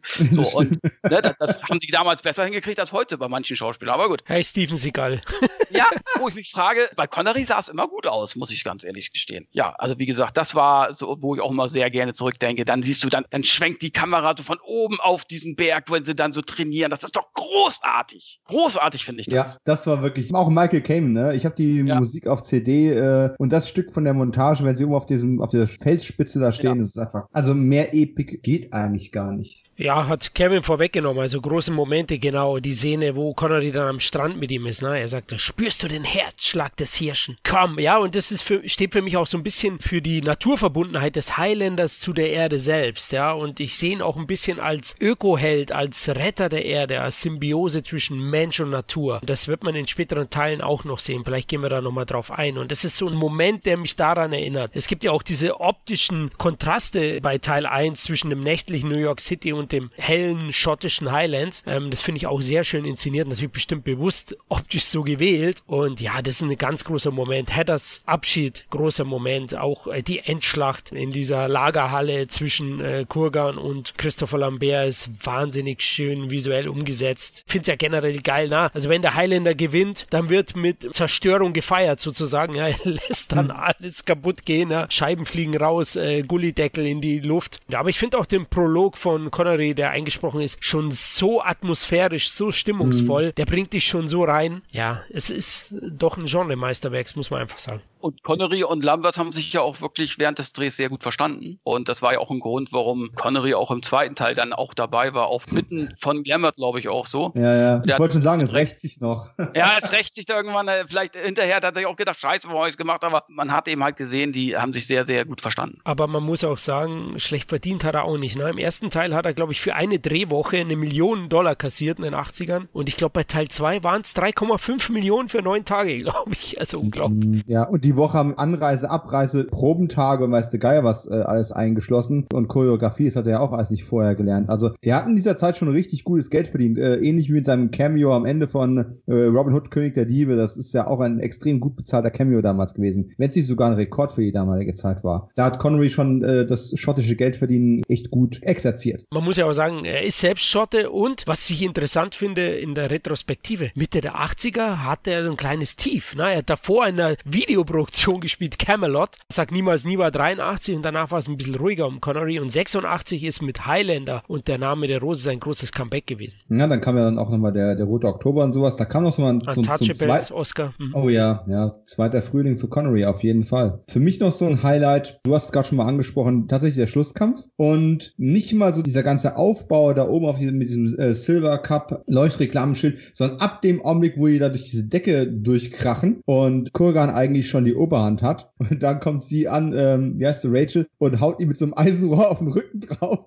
Und er dreht sich um, als hätte ihn gerade irgendwie eine, eine, Mücke ins Bein gepiekt, haut mit diesem riesigen Breitschwert mal eben so diese Stange weg, als würde der Papa durch die Luft wirbeln und will sie dann in der Mitte einfach mal durchhacken. Und dann kommt jetzt Katana von der Seite dazwischen und er ist mit so breiten Ritzen einfach da, ah, was hat dich aufgehalten? Ne? Und dann, das war einfach das, was ich an, an Conor McCloud als Figur oder auch an Lambert einfach gemocht habe, ist, er hat trotz aller Tragik und trotz aller Melancholie und auch diesem dramatischen Showdown, hat er immer gewusst, wann er nochmal ein Lächeln irgendwo reinbringen muss, um das Ganze zu brechen und in einen richtig schönen Heldenmoment nochmal zu verwandeln. Und generell dieser Look mit Trenchcoat, Jeans und äh, weißen Turnschuhen, das ist einfach, ich wünsche, das könnte ich heute wieder tragen. Und ganz ehrlich, wahrscheinlich, wenn ich ein bisschen modebewusster wäre, könnte man es sogar wieder durchsetzen. Vielleicht nicht bei 40 Grad im Sommer, aber ich glaube, da geht noch was. Doch, da geht auch was, auf jeden Fall. Also, aber muss auch sagen, es war ja ein Connery Comeback oder eines der Comebacks von Connery oder hat dazu beigetragen, dass der Film ja letzten Endes in Amerika gefloppt ist. Ne? Also äh, die Produzenten hier, Davis und Panzer, die haben sich ja eingeschlossen zu Hause äh, nach den ersten Box-Office-Ergebnissen und dachten, die Welt geht unter. Und dann ist der Film ja nach Europa gekommen und da hat er wirklich dann sehr gute Zahlen geschrieben, auch im Kino und ist aber dann erst letzten Endes durch das Medium Video zum richtigen Hit oder Kultfilm avanciert. Also das darf man auch nicht vergessen. Und Dominik, da weißt du sicherlich mehr, der Gregory Wyden, der ja letzten Endes die Story oder das Drehbuch geschrieben hat, war ja nicht wirklich zufrieden mit dem Film. Ja, dazu ein klares Jein. Ich sag mal, auch mit 20 Jahren oder 30 Jahren Perspektive da drauf hat er mit dem ganzen Franchise auch unglaublich viel Geld verdient. So ist es natürlich nicht. Aber das, was er sich ursprünglich mal vorgestellt hatte, ist natürlich nicht ganz so umgesetzt worden, wie es mal der Vater des Gedanken war. Man muss aber auch dazu sagen, Greg Wyden hat das Ganze sehr, sehr jung geschrieben, war da sehr inspiriert und hat halt, was viele Autoren gerade am Anfang ihrer Karriere machen, auch gnadenlos überkompensiert. Das hat er in irgendeinem Interview auch mal gesagt. Er hat da quasi alles reingepackt, was er geil fand irgendwie. Und ich glaube, das merkt man auch irgendwie. Aber es muss natürlich auch viel verändert, angepasst und rausgeschmissen werden. Deswegen ist er ja auch nicht als singulärer Autor des Ganzen genannt, sondern ist halt eben ne Screenplay von ihm und dann ist es ja von äh, Peter Bellwood und äh, Larry Ferguson überarbeitet worden. Trotz alledem wird bis heute, wann immer es irgendwo Highlander gibt, basierend auf Charakteren von Greg Wyden, wird immer noch kreditiert und es wird auch so bleiben, weil das ist halt immer, immer noch sein Konzept, auch wenn er es eben nicht ganz so realisiert sieht. Aber man merkt ja auch, er hat bei späteren Installationen des Franchise quasi kaum noch mitgewirkt. Leider. Und wenn man so will, ein anderes Franchise, das ich ja unglaublich gerne mag, ist ja das God's Army Franchise. Und ich betone immer wieder gerne, wie stark ich die Beziehung sehe zwischen God's Army mit Christopher Walken und auch Highlander. Es sind sehr viele Parallelitäten da. Der Krieg einer Subkultur unter den Menschen, also überlegene Wesen in irgendeiner Form. Nur dass es halt von dem Spiritualismus oder auch dieser Erdverbundenheit, die Florian eben angesprochen hat, diesem Öko Grundgedanken, der in, in Highlander irgendwo noch drin ist, dann eben den Schwung rüber zur Religiosität tatsächlich gegeben hat. Eine Spiritualität gegen Religiosität, äh, wenn wir diesen Krieg der Engel haben, die sich auch spüren können, die nur auf eine bestimmte Art töten kannst, die lange Trenchcoats tragen. Ne? Also die Vergleiche sind ziemlich offensichtlich, wenn man sich mal anschaut. Und trotzdem, Greg Wyden kann man darauf eben nicht festlegen. Er hat äh, für Serien wie Space Rangers geschrieben und hat äh, Backdraft, mehr, die durchs Feuer gehen, Feuerwehrfilm gemacht. Vielleicht den ultimativen Feuerwehrmännerfilm bis zu Feuerwehrmann Sam, was mein Sohn momentan andauernd guckt, aber das ist ein anderes oh Thema. Aber ja. Das sind Vergleiche, du. Reden wir nicht drüber. Ja, aber äh, Greg Wyden, toller Autor, sympathischer Kerl, auch wenn er mit dem, mit dem Highlander nicht so ganz zufrieden war. Kevin hat es ja angesprochen, also Flop, ja. Sechs Millionen Dollar in Amerika eingespielt, in Deutschland über eine Million Zuschauer. In Frankreich war es ein Riesenerfolg und auch in Asien, in Japan lief der sehr, sehr gut. Vielleicht lag es auch an Connerys Charakter, der ja mit der japanischen Kaiserin zusammen war. Oder Kronprinzessin. Prinzessin, ja. Ja, genau.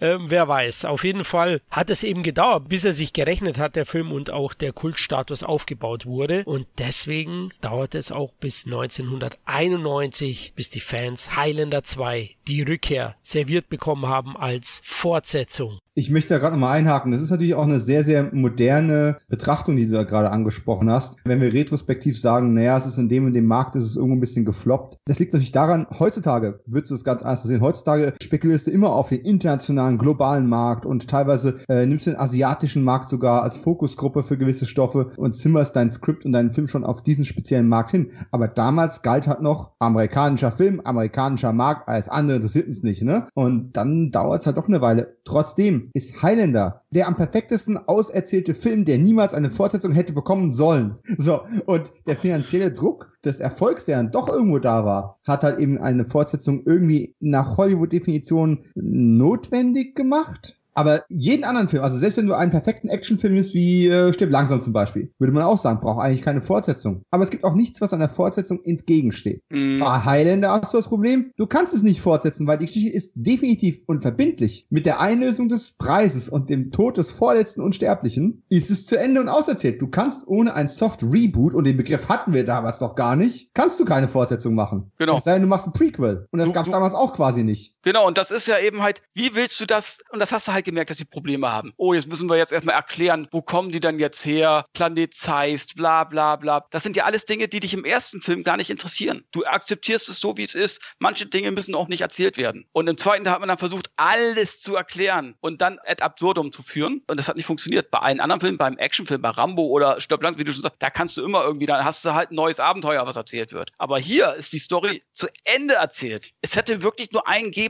dürfen. Ich, ich formuliere es mal andersrum. Im ersten Teil hieß es, it's a kind of magic. Es ist eine Art Magie. Im zweiten Teil, nope, ist Science Fiction, wir rebooten. Ja.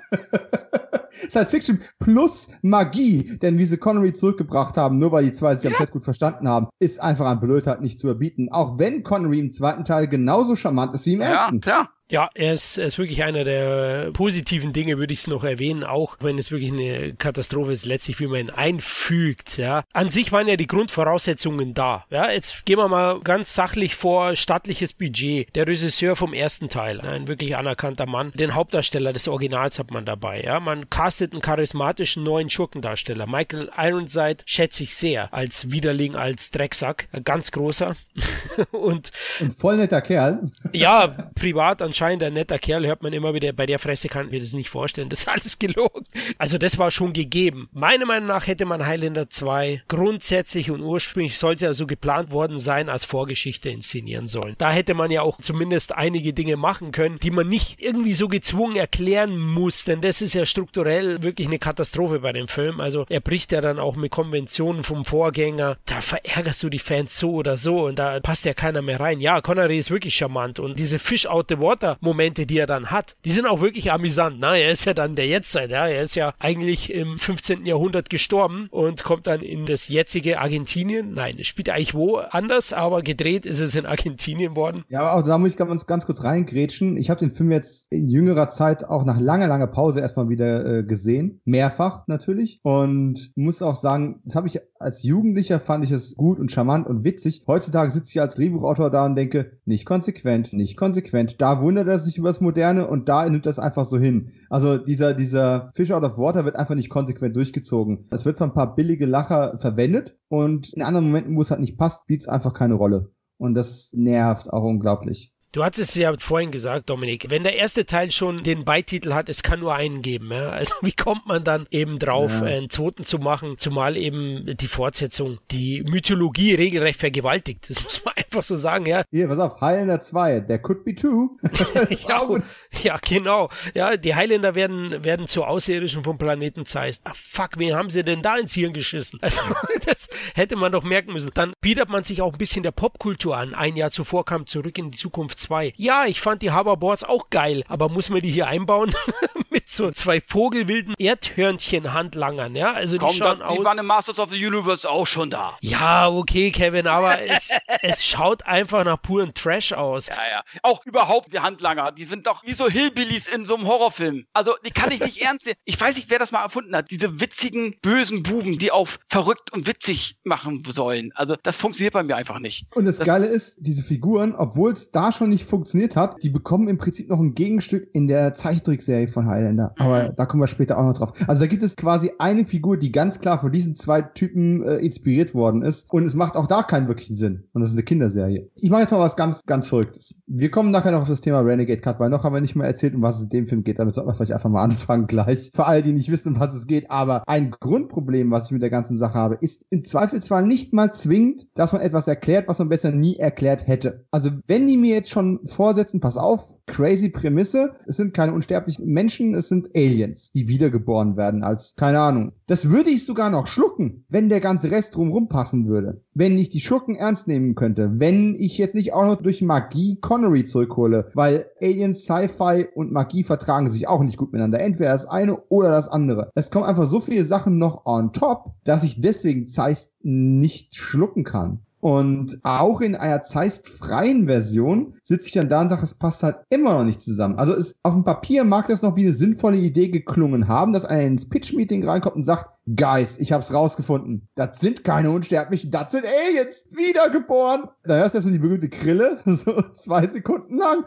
dann gucken sich alle an so, ja, ja, gut, wir haben im ersten Teil nichts gesagt, was das widerlegen würde. Ja, das, das könnte gehen. Und dann kommt irgendein Dödel und sagt, ja, aber wir, wir könnten doch Connery noch mal reinzaubern, oder? Oh, ja, ich schätze schon. Und dann fängt's an, wirklich immer dümmer zu werden. Und dann funktioniert's irgendwann, dann zerfällt's einfach. Tutti Cobetti. Ja, das ist ja das Problem auch. Ich muss sagen, ich habe den im Kino gesehen, 91, ja. Bitte was? Das hast du mir nie erzählt. Tatsächlich, ja, hab, genau. Ich bin 16 gewesen und dann habe ich mich riesig gefreut. Highlander 2, beide dabei. Ja, pubertär habe ich mir noch gar nicht so viel Gedanken gemacht. Hm, wie schaffen die das, dass der Connery wieder dabei ist? Okay. ähm, und ich muss sagen, damals, vielleicht war ich zu jung, ich habe nur die Hälfte verstanden. Also den klassischen Bahnhof habe ich verstanden im Kino und war maßlos enttäuscht. Da habe ich gedacht, das ist, glaube ich, die schlechteste Fortsetzung, die ich je gesehen habe. Es gab viele in den 80ern auch schlechte Fortsetzungen, aber Highlander 2, also Wahnsinn. Also das äh, hat auch nicht viel mit Erwartungshaltung zu tun, denn der Film macht so viel falsch. Ja, also wie du gerade sagst, ich kann mir nicht vorstellen, dass im Meeting irgendeiner genau das Gesamtkonzept am Ende verstanden hat, oder? Das wurde eben während der Produktion so zusammen gefriemelt, ja. Vermutlich war es so regelrecht zusammengeschustert. Ja, aber irgendwie aus heutiger Sicht ist es natürlich dann irgend so ein obskures Unikum, das man fast schon wieder mögen muss. Nicht als Film, aber es ist wahnsinnig interessant, wie es dazu kam. Hm, Ja, jetzt ist es, kommen wir ins Territorium so schlecht, dass er schon wieder gut ist, aber das ist er halt dummerweise nicht. Also er ist nicht wirklich gut. Er wird auch nicht dadurch besser, dass es halt multiple Versionen davon gibt. Also vielleicht umreißen wir doch mal ganz kurz die Story, soweit es überhaupt irgendwie möglich ist. Also der erste Teil spielt mitten in den 80ern, blendet zurück ins Mittelalter und äh, endet eben damit, dass logischerweise Conor McLeod vom Clan McLeod siegreich aus der letzten Konfrontation zwischen zwei Unsterblichen hervorgeht, sterblich wird, wunderbar. 2 spielt 2024, also noch vier Jahre, Leute, ne? Und äh, inzwischen ist die, die ganze Welt quasi beinahe an einer Umweltkatastrophe kaputt gegangen. Und Conor McLeods große Liebe wird einfach mal so in, in einem Beisatz quasi umgebracht, von der Strahlung von dem Ozon getötet worden. Ähm, also auch da Umweltkatastrophen schon irgendwie ein Thema. Conor McLeod mit seiner unendlichen Weisheit, die er sich in den Preis bekommen hat, hilft dann mit einem Schutzschild zu konstruieren, der die ganze Erde vom Ozon schützt. Und jetzt leben wir quasi in ewiger Nacht, was offensichtlich der Vegetation nicht wirklich viel wehgetan hat.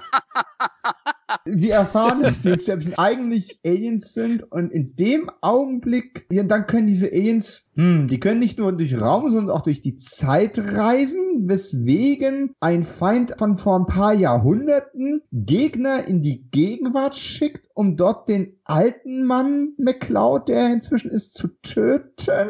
Durch das Kopfabschlagen wird der, wird der jung?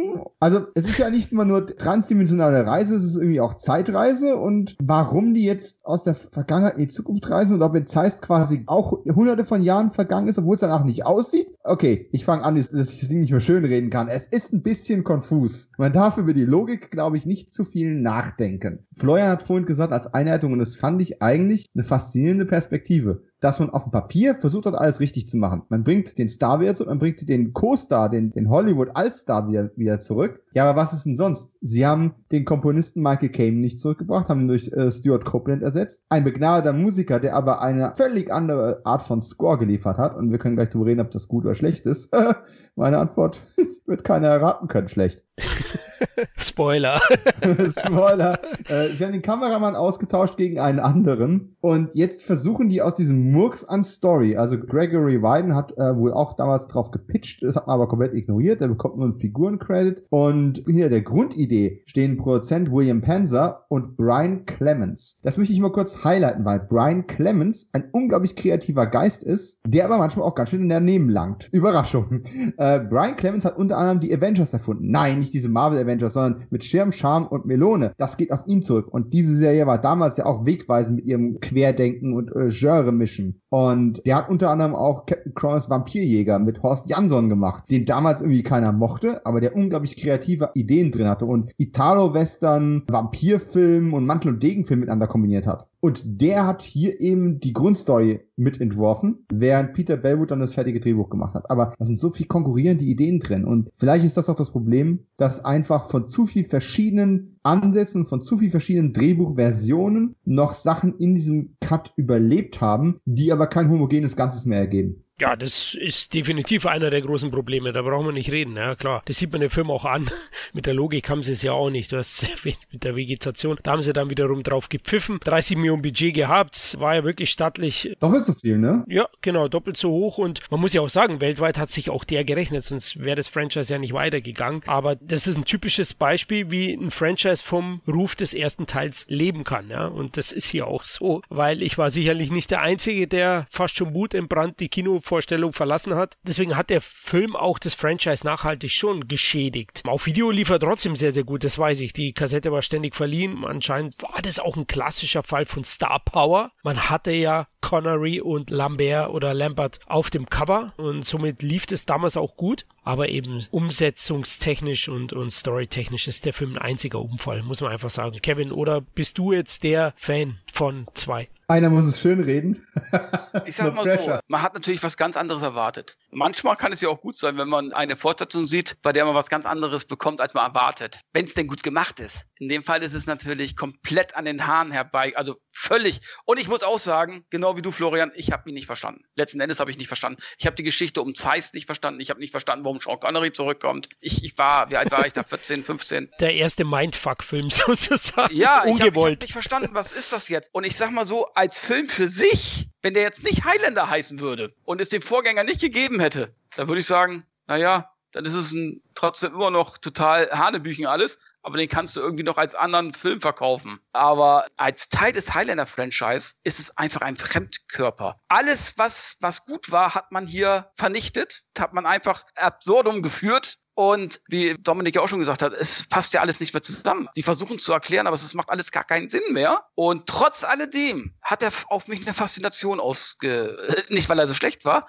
sondern die Art und Weise hat mich irgendwie fasziniert, wie ja diese Zukunftsvision, wie es gefilmt worden ist, weil es war ja teilweise immer noch, es war ja trotzdem noch Russell Mulcahy. Mhm. Und gewisse Szenen, die mir einfach Gänsehaut zugefügt haben. Auch der Schwertkampf auf der Straße, diese futuristische Schwertkampfszene, glaube ich, auch mit der Bahn. Du meinst den Kampf mit den Hoverboards? Ja, äh, nee, und es gab ja, glaube ich, noch einen Kampf in der Bahn, glaube ich, im Zug oder so, ne? Nee, da in, in, der, in der Bahn gab es nur, äh, Michael Ironside fällt vom Himmel in die Bahn rein, aber ja, da fährt er ja nur die Bahn durch die, durch die Wand durch. Ja, zumindest auf der Straße. Also klar ist es irgendwie lächerlich mit diesen Hoverboards, aber trotzdem habe ich das in der Art noch nicht so gesehen. Hab mir da als Kind oder als Jugendlicher nicht so Gedanken gemacht, wie das zur Fortsetzung passt und so weiter. Ich habe den Film so für sich gesehen und nicht als Fortsetzung. Wenn man natürlich drüber nachgedacht hat, habe gesagt, ja, das passt doch alles nicht mehr. Und ich habe es auch nicht verstanden. Aber ich sag mal so, äh, das Zusammenspiel zwischen Lambert und Connery hat ja trotzdem funktioniert. und hat uns ein bisschen befriedigt, sage ich jetzt mal so, dass man eher die, die positiven Dinge rausgezogen hat, als, als darüber nachzudenken, dass alles eigentlich völlig überhaupt sinnlos ist. Das kam mhm. erst später bei mir. Von daher habe ich zu dem Zeitpunkt, wo der Film rausgekommen ist, ihn zwar nicht verstanden, aber ich habe ihn jetzt auch nicht als schlechten Film irgendwie angesehen. Das kam erst später, wo ich drüber nachgedacht habe, warte mal, das passt doch alles überhaupt nicht mehr zusammen, wo man sich intensiver damit beschäftigt hat. Ich hatte auch das Poster bei mir zu Hause im Kinderzimmer hängen. Ne? Also so ist es nicht. Und äh, ich war auch. Das ist halt Poster von Heilender 2. Ja, natürlich. Hier tun sich oh Abgründe auf. Hatte ich hängen. Äh, ja, und, und habe mich trotzdem noch auf den dritten Teil einfach gefreut. Und da kommen wir ja nachher zu, wie ich den dann fand. Aber wie gesagt, ich fand den anfangs, habe ich nicht als schlechten Film empfunden. Das kam erst später,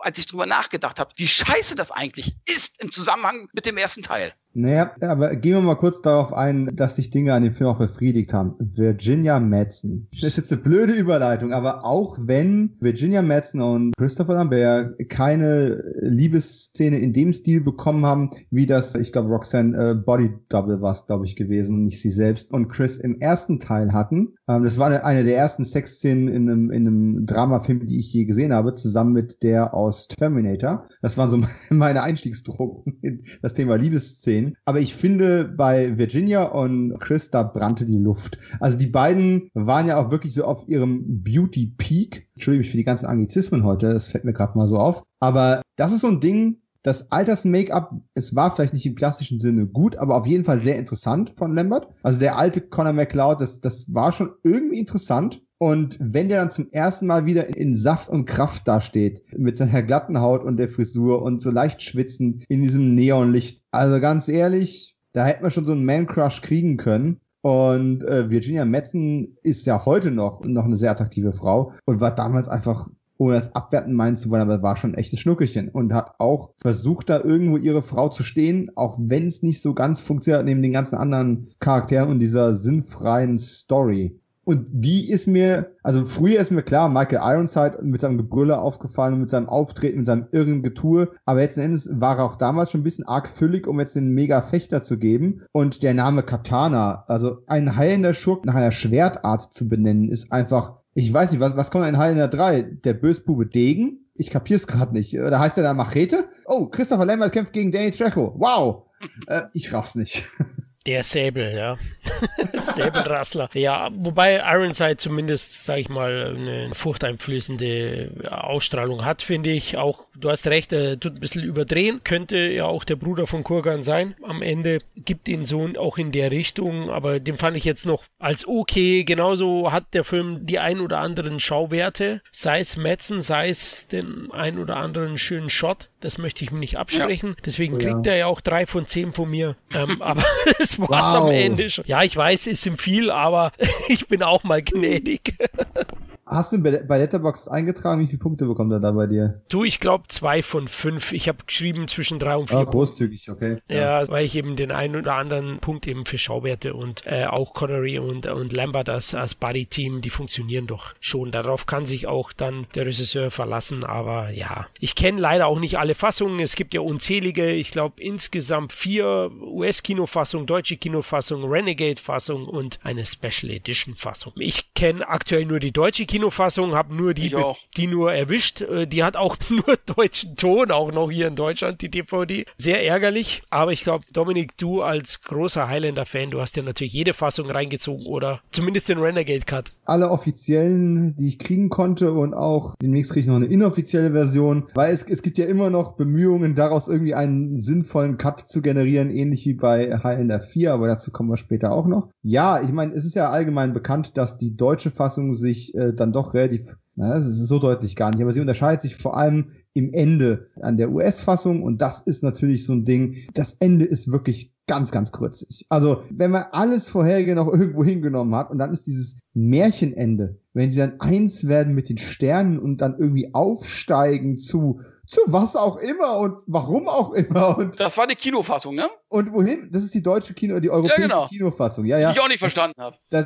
Ja, bei, bei den Amis gibt's die auch so nicht. Das ist das alternative European äh, Ending. Ja, was war das? Ich weiß nicht.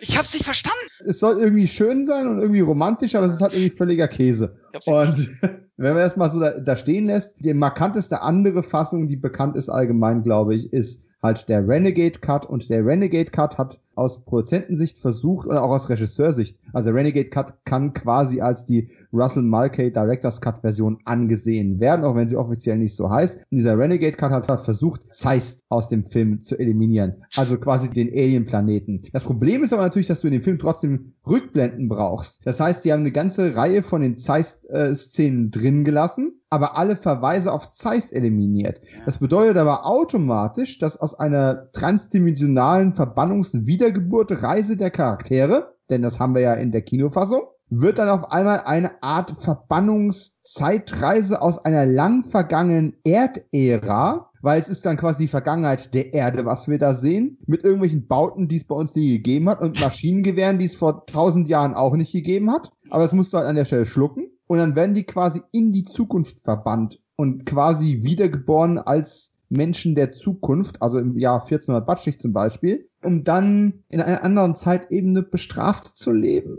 Also es, das Problem ist halt, der Film versucht, den Alien-Aspekt rauszukürzen, wird aber dadurch halt nicht logischer oder sinnvoller, weil du halt immer noch das Grundkonzept hast, dass Leute aus einer hochtechnologisierten Vergangenheit der Erde, von der nie einer was gehört hat, in die Zukunft der Erde verbannt werden, was immer noch aus unserer Sicht die Vergangenheit ist, um dann dort unsterblich zu sein. Was das für eine Bestrafung sein soll, zieht sich in meinem Verständnis. Und was aber viel wichtiger an dem Renegade Cut eigentlich ist, Highlander 2 wurde sehr gezwungen fertiggestellt unter einem hohen Kosten- und Zeitdruck. Und da ist einfach auch in den Spezialeffekten und im Schnitt auch viel, viel schief gegangen, was gar nicht hätte schief gehen sollen. Am allerauffälligsten ist es bei der Farbe. Dieser Ozonschild ist rot. So kennt man den. Aber so kennt man ihn eben nur in der Kinofassung, egal ob es in der amerikanischen oder in der europäischen. Tatsächlich ist dieser Schild eigentlich blau. Er war blau konzeptioniert, er stand blau im Drehbuch, aber dummerweise sind die visuellen Effekte halt eben rot gemacht worden. Wenn du aber darauf achtest, den Film nur anguckst, alle Innenraumbeleuchtungen, wo von draußen Licht reinfällt,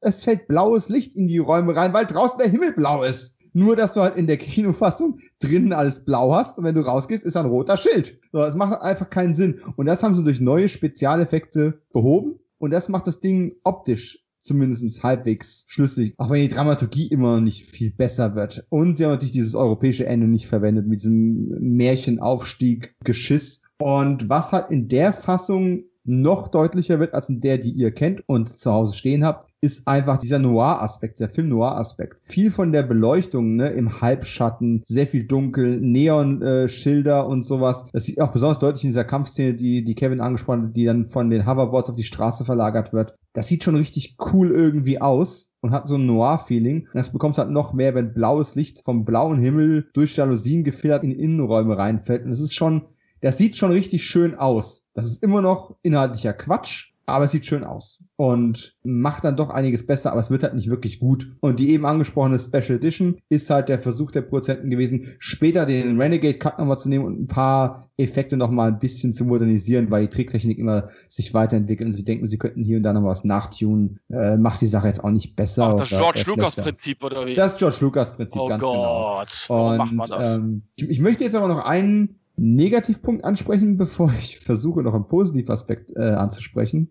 Der ist sehr Haaren herbeigezogen. Aber Negativaspekt ist ganz ehrlich, wir haben die Choreografien die Emotionalität und die generell die Fechtszenen von Teil 1 besonders mit hervorgehoben. Und davon ist in Teil 2 halt nichts mehr übrig. Jetzt völlig egal, ob du irgendwie einzelne Aspekte die irgendwie schönreden kannst. Da ist keine gute Kampfszene, keine gute Kampfchoreografie und kein nichts dabei. Dieser Endkampf ist ein sinnfreies Aufeinander rumhacken. Da ist nichts Schönes bei. Auch wenn sie sich gegenseitig beim Kampf dann eben verletzt haben, wegen Kurzsichtigkeit und äh, mangelndem Choreografiegefühl von Ironside. Es ist halt einfach nicht schön anzusehen. Das ist was, was ich dem Film halt auch übel nehme, weil für mich der Schwertkampf und dieses Duell, dieses ursprüngliche, das, das ist für mich einfach wichtig und es kommt da gar nicht mehr rüber. Und jetzt der positive Aspekt, auch wenn man mir den um die Ohren hauen kann, Heilender 2 ist für den Franchise fast so bedeutend gewesen wie Teil 1, denn quasi 50% aller Inkarnationen, die nach diesem Film gekommen sind. Denn ab jetzt wird der Franchise ja immer wieder neu komplett oder teilweise rebootet, weil man den komplett versucht hat zu ignorieren. Aber fast alles, was man danach oder parallel gemacht hat, 50% davon basiert auf Highlander 2 oder auf den Ideen, die in Highlander 2 drinstecken. Also man bekommt das Gefühl, als ob die Produzenten, die immer noch die Geschicke des Franchise leiten, dass die immer noch versuchen, Teil 2 richtig hinzukriegen. Denn die Zeichentrickserie bedient sich Elementen von Highlander 2.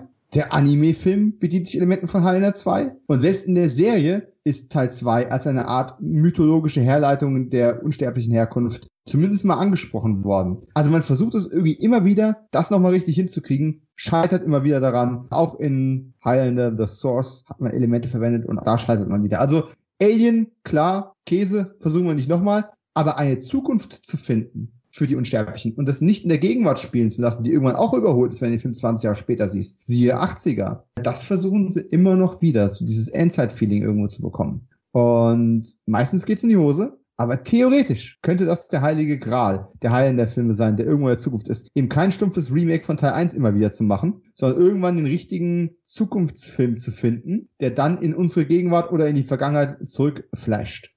Das ist zumindest mal eine steile These und wir brauchen ja mal irgendeinen Hot Take in diesem Podcast. Ja, das ist eine mehr steile These. Man hat es immer wieder probiert. Wir werden es jetzt dann gleich sehen. Am Ende war ja Highlander 2 doch relativ erfolgreich. Eine Million Zuschauer in Deutschland, also ähnlich wie Teil 1. Und in Amerika ist dreifache eingespielt mit 15,5 Millionen US-Dollar. Weltweit ist auch ganz gut gelaufen. Deswegen kamen danach auch einige Highlander-Projekte zustande. Auf der einen Seite die Serie. Ich würde jetzt auch hier kurz drauf eingehen. Nicht zu tief. Die Serie, die bräuchte fast einen eigenen Cast. Insgesamt sechs Staffeln, 119 Episoden von zwei 92 bis 98 produziert. Christopher Lambert stand natürlich nicht zur Verfügung, denn in den 90ern galt eine Serie eigentlich noch als Abstieg für einen Kinostar, muss man ganz ehrlich so sagen.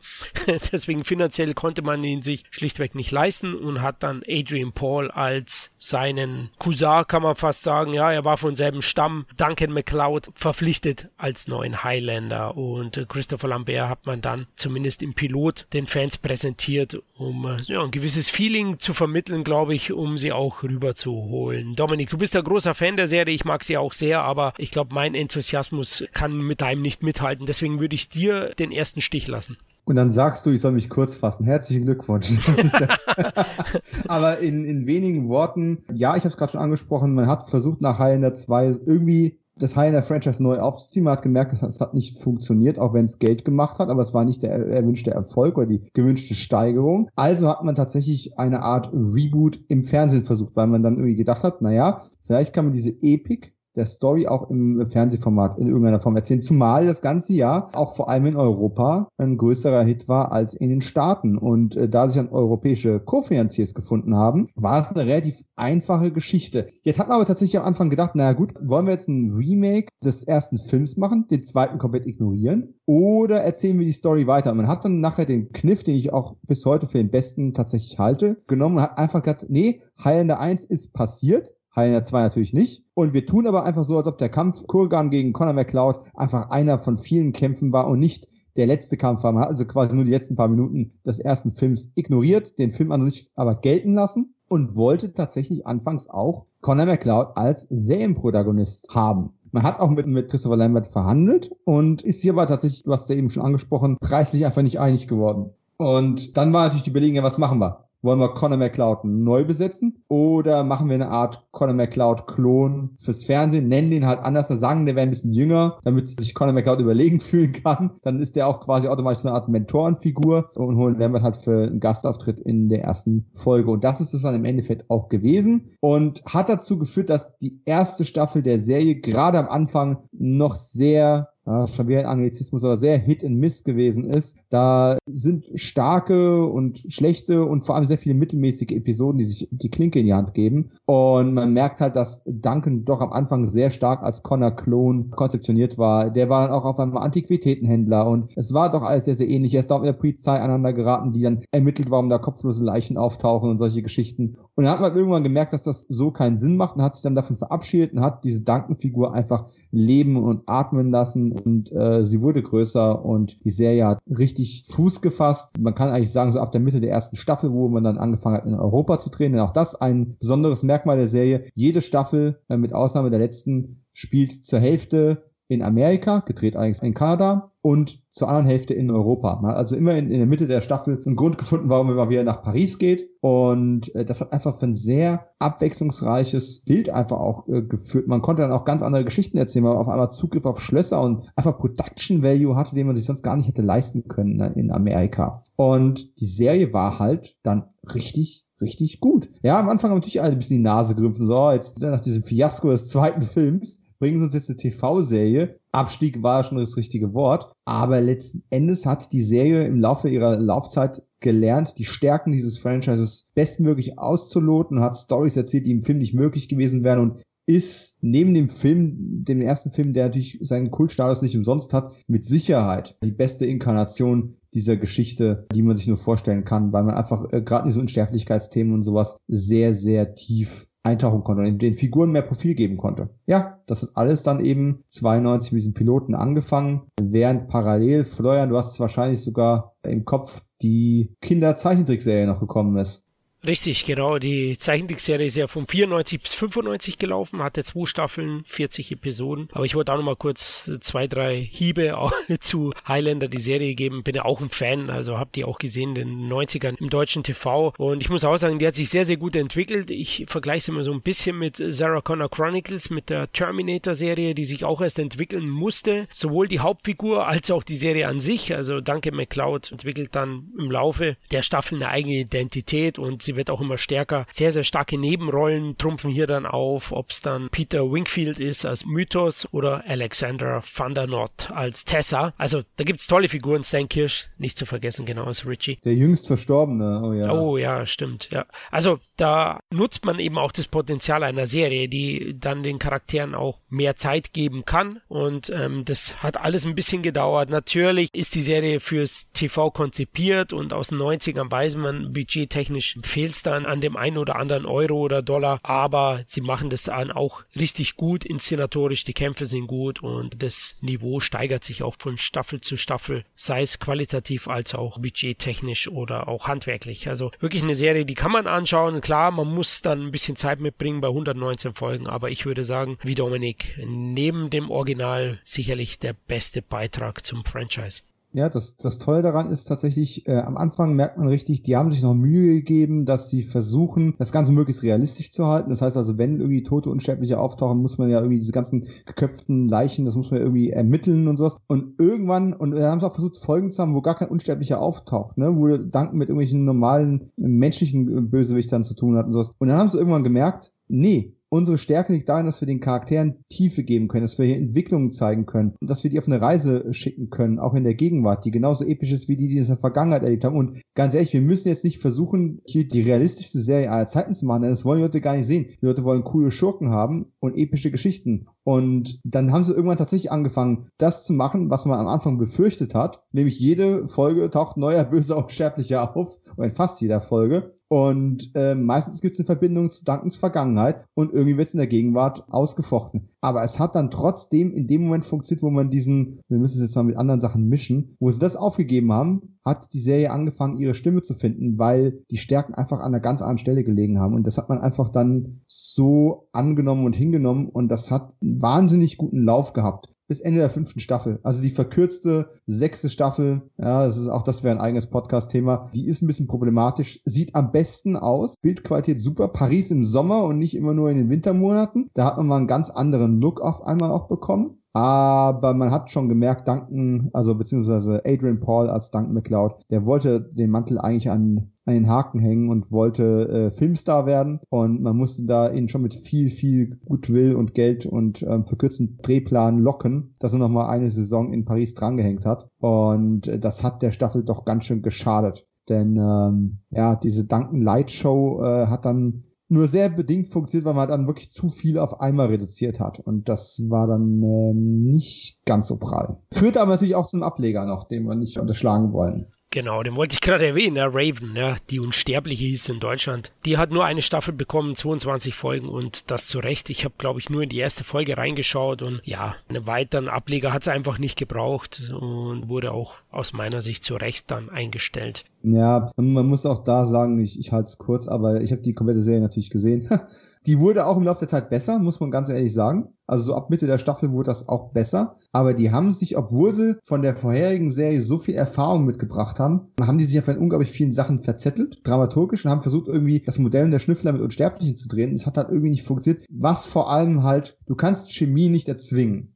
Und Adrian Paul und seine Co-Stars aus der Serie haben eine super Chemie gehabt. Da gab es kaum einen Negativausreißer, den man deswegen hätte ersetzen müssen. Und Elizabeth Grayson als Amanda und äh, ihr männlicher Konterpart in äh, Raven haben halt einfach gar keine Chemie gehabt und hatten sogar eine sehr toxische äh, hinter den Kulissen Beziehung. Und dann kannst du halt eben keine romantische Serie daraus machen. Ja, ein paar nette Einzelfolgen, aber ich kann es mit viel gutem Willen immer noch nicht empfehlen. Okay, und die Zeichentrickserie? Die Zeichentrickserie kann ich ebenfalls tatsächlich nicht empfehlen. Ich habe die als Kind gesehen, fand die als Kind schon furchtbar. Vom Setting her hat man hier einen weiteren MacLeod aus dem Boden gestampft, den Quentin MacLeod. Und das ganze Spiel dann auch wieder in einer Zukunft. Ich habe ja gerade, Highlander 2 hat durchaus Spuren hinterlassen. Und man versucht da einfach ein Konzept, das nicht unbedingt kindgeeignet ist. Schwertkämpfe, Enthauptungen, die ganze Geschichte, viele große Liebesgeschichten. Man hast auf einmal jetzt einen jugendlichen Helden, der unsterblich ist, der aber keine großen Love Stories logischerweise bekommt, wegen seinem Alter. Die Schwertkämpfe sehr, sehr klobig und dieses ganze Zukunftssetting, aber es wird auch auf der Erde spielen, in 700 Jahren in der Zukunft. Und das sind alle möglichen so Art Dinosaurierwesen und seltsame Reittiere und ein entfernter Verwandter von Ramirez ist sein, ist sein Lehrmeister und eine Mischung aus Katana und Kurgan herrscht über die Welt, weil er als einziger Unsterblicher, als einziger Unsterblicher nicht den Schwur geleistet hat,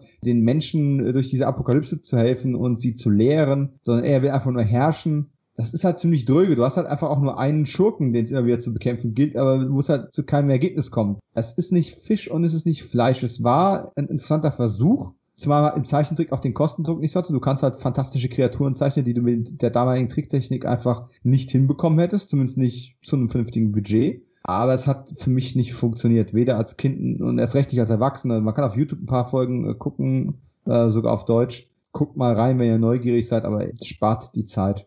Kevin, hast du eine der drei Serien gesehen? Ja, ich habe nur die normale TV-Serie gesehen mit Adrian Paul, aber auch nicht komplett, immer nur stückchenweise. Fand sie echt gut. Es gab schon einen roten Faden, aber so leicht, ne? Also es ist ja nicht so vergleichbar wie mit heut, den heutigen Serien. Aber ich habe hin und wieder einige Folgen verpasst, weil dann liefen ja auf RTL, dann liefen sie auf Vox. Und dann hat man eben halt nicht geschafft, immer alle Folgen zu schauen. Ich habe sie leider auch nicht auf DVD und ich meine, es gibt sie auch nicht auf dem Streaming-Anbieter irgendwie. Also ich habe sie noch nirgendwo gesehen. Nee, ne? Nein. Komisch. Es gibt, es, es gibt, auch da Folgen illegal auf, auf ja. YouTube, äh, die immer wieder ja, runtergenommen werden. Aber, das, aber es gibt ja. keinen legalen Stream. Du kriegst die DVDs als Gesamtbox inzwischen, ich glaube, für 60 Euro oder sowas, alle Folgen. Das Gute ist, dass tatsächlich gerade Bemühungen laufen, die Serie in einer bildlich restaurierten Version als Blu-ray rausgebracht werden sollen. Und ich vermute, dann kommen sie auch irgendwie auf, auf irgendwelche Streaming-Kanäle Kanäle. Das Problem ist nur, ich sehe jetzt nicht zwingend, dass es nochmal nach Deutschland lizenziert wird. Also wird es wahrscheinlich nur eine, eine amerikanische Blu-ray geben. Wenn wir Glück haben, ist es code-free, dass wir sie hierher kriegen, weil das Bild ist so das Einzige, was nicht so gut gealtert ist. Denn für eine TV-Serie und einen engen Zeitplan, ey, du hast in jeder Folge mindestens mal eins, zwei, drei Flashbacks drin. Du hast in jeder Folge mindestens zwei Schwertduelle drin und das Ganze ist dann in sechs Tagen gedreht. Plus Dramaszenen große. Also die haben da für das Geld schon richtig viel rausgeholt damals.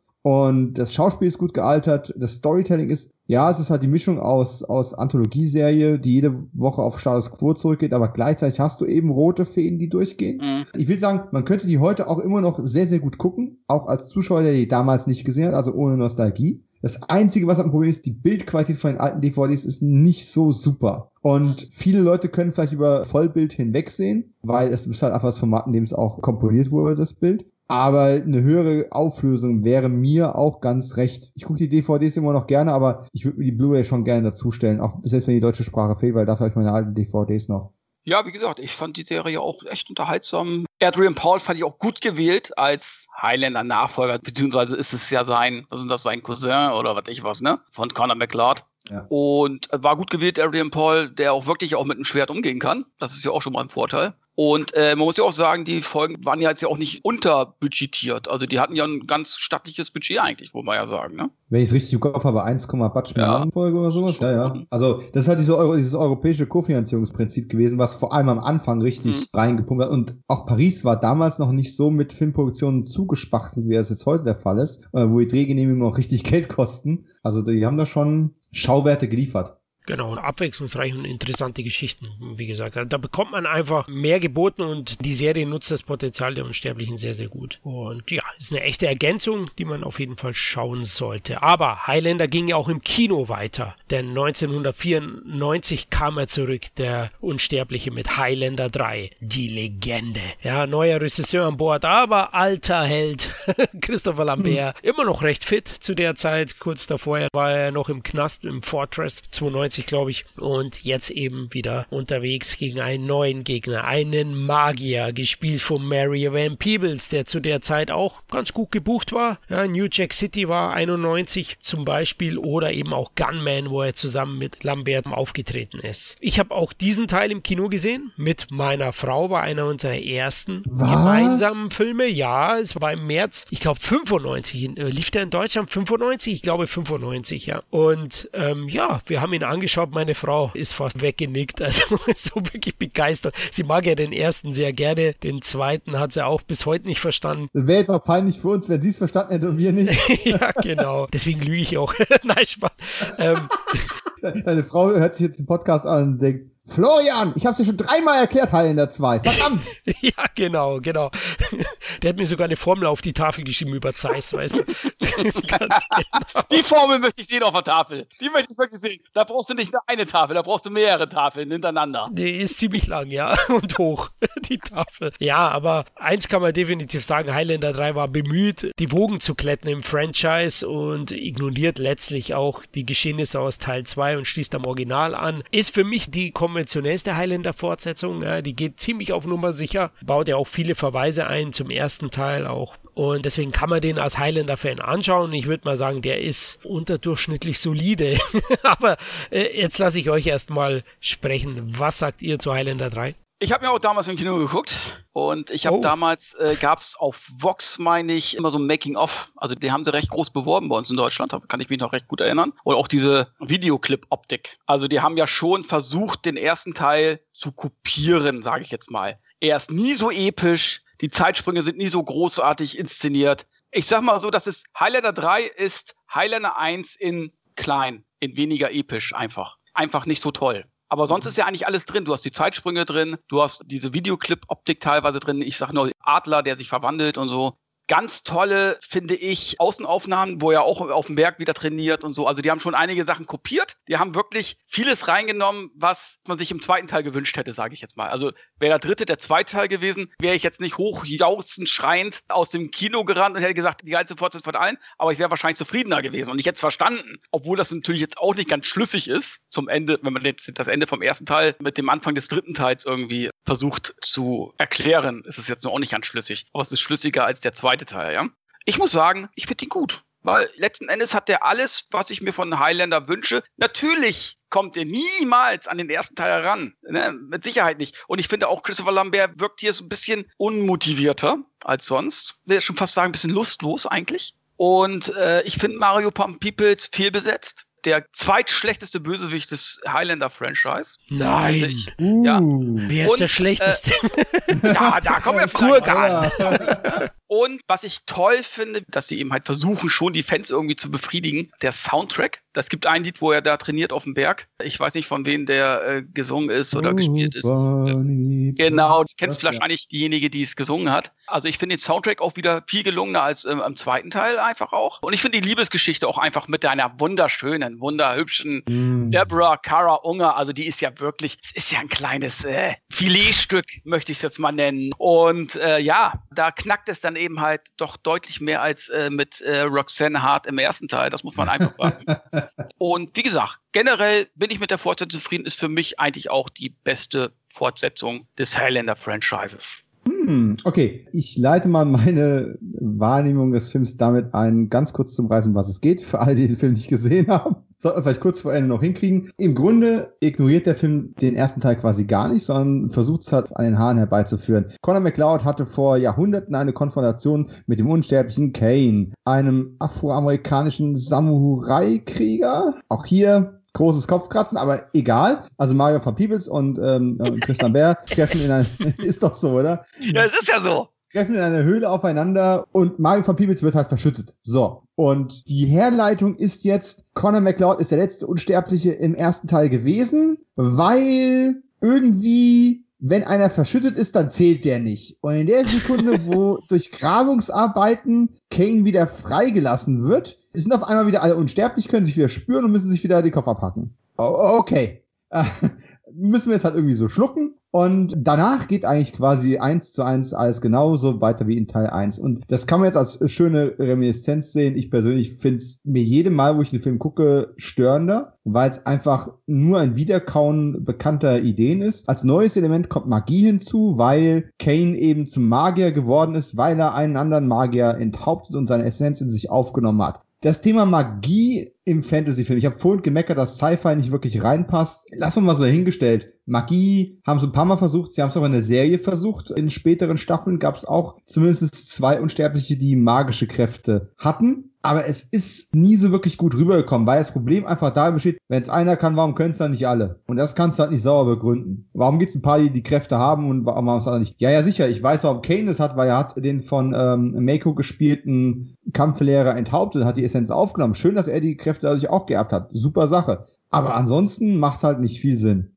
Und wer von euch beiden hat eben den Adler angesprochen. Weißt du, zwei Jahre nachdem The Crow rauskam, müssen sie jetzt auch noch Transformationen in den Adler drin haben, dass du da noch Reminiszenzen hast. Und Mario von Peebles spielt halt den afroamerikanischen Samurai halt genau wie Kurgan. Dasselbe Ja, aber- Verhalten. aber overacted. Ja, es war in den 80ern auch overacted, aber es wirkte nicht so fehl am Platz, Ja. weil die 80er sowieso drüber waren. Ja. Ja, und ich sag mal, Bonuspunkte gibt's für den neuen Look mit Lederjacke und allem drum und dran von Conor McLeod. Bonuspunkte gibt's definitiv auch, zumindestens für Deborah Angers Bemühen, eine vernünftige Rolle zu spielen und für ihren unglaublichen, unverschämten Sexappeal. Und die schönen Aufnahmen, aber insgesamt ist der Film halt trotz seiner Laufzeit relativ behäbig. Und das Problem ist, wenn einmal diese Story erzählt ist mit dieser Höhle, in der Connor noch Geheimnisse beigebracht bekommt, bla bla. Die späteren Flashbacks sind eigentlich nur dafür da, zu zeigen, dass Connor mal eine gevögelt hat, die genauso aussah wie die Tante, die er jetzt kennenlernt. Äh, das bringt halt einfach keinen Wert zu der Story. Man hat es nur als billigen Trick benutzt, dass man einfach von mit dem Fingerschnipsen eine Chemie zwischen diesen beiden Figuren in der Gegenwart aufbauen kann. Dass man nicht das Problem hat wie in Highlander 1, wo sich alle fragen, steht der jetzt wirklich auf sie oder nutzt er sie nur aus, um diese Polizeiermittlung irgendwie zu manipulieren, ne? Das hat man an der Stelle jetzt hier gerade aufgehoben, indem man sagt, ha, nein, er liebt sie wirklich, weil er hat mal eine geliebt, die genauso aussah. Ja, hm, okay, finde ich ein bisschen lahm. Aber wie gesagt, so einige Montagen, ein paar gute Gags, zumindest ein- auch eine nette Location mit, mit einer ganz anderen Beleuchtungskonzept, ne? Dieses Stahlwerk, wo sie am Ende kämpfen. Klar, äh, was zwei, drei Jahre nach Terminator 2 braucht man wieder ein Stahlwerk. ist alles okay. Auch ein Schwert schmieden ist mal eine schicke Sache, die man mit einbauen kann. Und ich möchte auch noch ein lobendes Wort verlieren über den Score von J. Peter Robinson. Nicht ganz so gut wie der von Cayman. Aber wobei stimmt nicht. Der ist so gut wie der von Cayman, nur halt anders. Ich persönlich mag den von Cayman lieber, aber der ist ziemlich ebenbürtig. Ein sehr epischer Score. Der macht die okayen Bilder automatisch nochmal 20% größer. Und das muss man auch erstmal hinbekommen. Insgesamt hat der Film aber tatsächlich über die Jahre nachgelassen, weil, und da ist mir Florian zuvor gekommen, er einfach auf Nummer sicher geht. Und ja, der Franchise geht oft nicht auf Nummer sicher und greift damit in die Scheiße. Aber je öfter ich den Film gucke, desto mehr denke ich mir, brauche ich nicht, weil liefert keine neuen Impulse. Und der eine neue Impuls, der kommt, die Magie, gefällt mir nicht. Also warum soll ich mir den jetzt nochmal angucken? Gucke ich mir lieber einen anderen an. Es ist halt eine Kopie. Es ist eine Kopie von eins, braucht keiner. Aber ich sag mal, wenn es schon eine Highlander-Fortsetzung gibt, dann ist mir das lieber als das, was mir in Teil 2, sage ich jetzt mal, untergebuttert worden ist. Oder in Teil 5. also, äh, ne? Das Ja. meine ich damit. Letzten Endes brauche ich gar keine davon. Wobei ich die Serie verteidigen möchte, die macht irgendwo auch Sinn, weil du kannst ja immer, kannst ja Stories auch weiter erzählen irgendwie und oder äh, das geht ja nicht, auch nicht um Connor McLeod. Da sehe ich es schon wieder anders, ne? Aber was die Filme angeht, brauche ich gar keine Fortsetzung. Aber wenn, dann ist mir das noch am liebsten gewesen. Ich finde, der, der Film ist so eine typische 90er Jahre Direct-to-DVD-Fortsetzung. Eigentlich, ja, es klingt jetzt hart, aber ich habe ihn ja im Kino auch gesehen. Ich war jetzt nicht maßlos enttäuscht, aber insgesamt ist er eben uns inspiriert, vorhersehbar, sprunghaft und spannungsarm. Das muss man einfach sagen. Ich finde ihn auch sogar ein bisschen zu lang, obwohl der nur 99 Minuten geht. Aber diese Flashbacks nach Paris mit dem Liebessubplot, wie der Dominik erwähnt hat, den braucht es halt überhaupt nicht. Null Mehrwert und bremst das ganze Geschehen auch noch aus. Ja. Dann die Effekte altern hier auch. CGI ist nicht CGI, ja. Also, Wow, wobei, ey, da muss ich aber einen ganz kurz verteidigen, äh, wenn am Ende im Stahlwerk Deborah Anger auftaucht und Connor riecht den Braten irgendwie und stößt ein Schwert in sie rein und sie streckt ihm dann so die Zunge raus und das Ganze morpht dann quasi in Kane rein, der das Schwert dann rauszieht. Das sieht schon ziemlich geil aus. den Shot, okay, den gebe ich dir, aber Kane zweigeteilt. Es gibt so ein paar Shots, die ja, oh, finde oh, ich oh, sehr ja. misslungen. Sorry, aber mein Gut, äh, der Hexenmeister ist sowieso schauspielerisch auch eben Van Peebles. Finde den auch einer der schwächeren äh, Highlander-Schurken. Am Ende, ja, halbwegs unterhaltsam. Ja, ich würde mal sagen, mit wenig Erwartungen kriegt man da eben eine Fortsetzung, die gut bebildert ist, einen sympathischen Hauptdarsteller hat und am Ende ein paar nette Verweise. Habt ihr eine Meinung zu dem Jungen? Also man hat ja quasi einen menschlichen Sohn, einen, also eher eigentlich eher einen Ziehsohn auf jeden Fall, von Connor in der Story mit drin. Fandet ihr es gut? Fandet ihr es schlecht? Also ich, mein Problem ist damit, man hat ihn halt drin gehabt, aber man hat aus dieser Story-Element quasi nichts gemacht. Nein, hätten sie den wenigstens als Geisel oder so genommen. Ja. Letzten Endes war er ja äh, unnötig, also das hättest du auch weglassen können. Also Papa Highlander war jetzt auch nicht so überzeugend, wobei Ja. war er im ersten schon, aber sein Adoptivsohn, ja. Hätte man da so ein bisschen over-the-top-mäßig gemacht. Er zieht mit seinem Sohn los, ne? nicht auf dem Truck, sondern mit dem Pferd und dann muss er sich mit den äh, Sohn auseinandersetzen, weil er sozusagen Schwertkämpfe macht, weil er die Weltmeisterschaft im Schwertkampf gewinnen möchte. Das wäre was anderes gewesen. Aber gut, Oder Rocky 5, oder? Der Sohn hat Probleme. Heil- Heil- Highlander Kid, äh, du brauchst nicht nur Karate Kid, Highlander Kid, der hätte einen Spin-off kriegen sollen. Oi, oi, jetzt, äh, jetzt wird's düster jetzt hier, wird's haarig.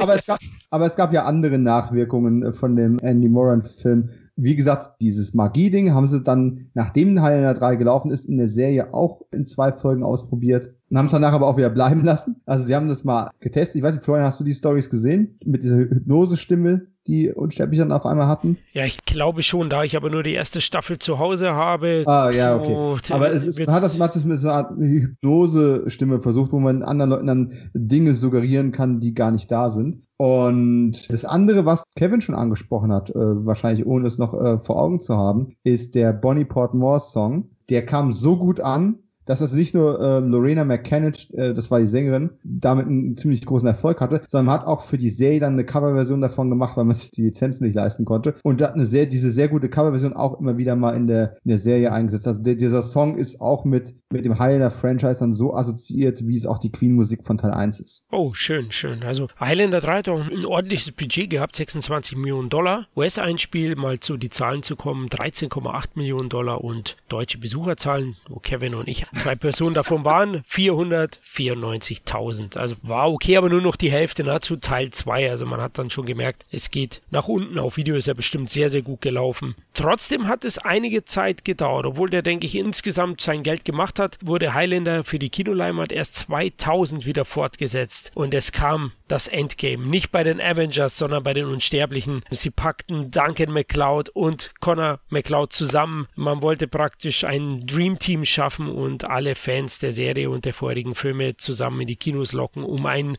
Welterfolg, ein Cinematic Universe zu erschaffen. So ganz ist es nicht so gekommen und das liegt hauptsächlich, glaube ich, an der Qualität des Films.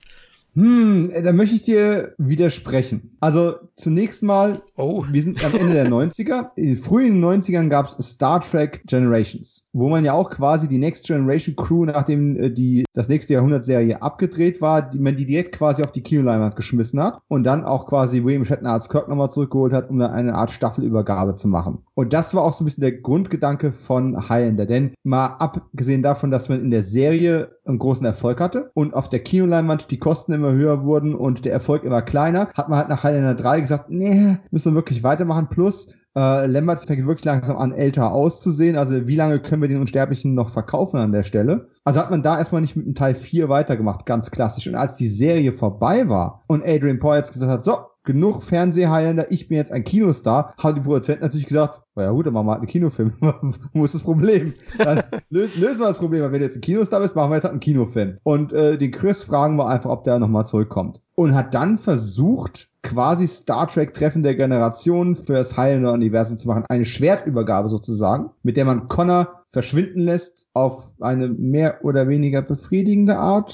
Fragezeichen, Ausrufezeichen. Und dann eben mit Adrian Paul im Erfolgsfall einen neuen und vitalen Kino-Franchise gehabt hätte. Das ist jetzt nur nicht so gekommen. Das wissen wir alle. Die Frage ist nur, woran liegt es? Und hat diesen Film einer von uns im Kino gesehen. Und vor allem die Story von Highlander Endgame zu erzählen, ist relativ schwierig, weil es davon abhängig ist, welche Schnittfassung man gesehen hat. Ja, das ist schon ein ganz frühes Opfer gewesen von Spoilerkultur. Der Film hatte ein Drehbuch irgendwann, man hat angefangen zu drehen, man hat eine ganze Menge Material in den Kasten bekommen und dann ist dummerweise in das Fandom durchgesickert die komplette Story von Highlander Endgame. Und da haben auf einmal die Produzenten all ihre Dollars wegschwimmen sehen, was meiner Meinung nach schon die erste Fehleinschätzung gewesen ist, denn Heilende auf dem Papier zu lesen ist eine Sache, das Abenteuer auf der Leinwand zu sehen ist eine andere Baustelle. Das heißt, wenn du von einem Film überzeugt bist, denke ich, die Leute schauen sich das trotzdem an, auch wenn sie wissen, was passiert. Das ist ja auch nicht so, dass der Film jetzt wie ein Sixth Sense oder sowas auf einem zentralen Geheimnis basiert. Und wenn du das kennst, oh, ist der ganze Film ruiniert. Das ist ja nicht so. Trotzdem sahen die sich bemüßigt, den Film zu verändern. Und das führte dazu, dass wir zum heutigen Zeitpunkt drei, vier, fünf verschiedene Schnittfassungen von dem Film haben, von denen die deutsche Schnittfassung nur eine ist und ich lehne mich mal aus dem Fenster, bei weitem nicht die beste.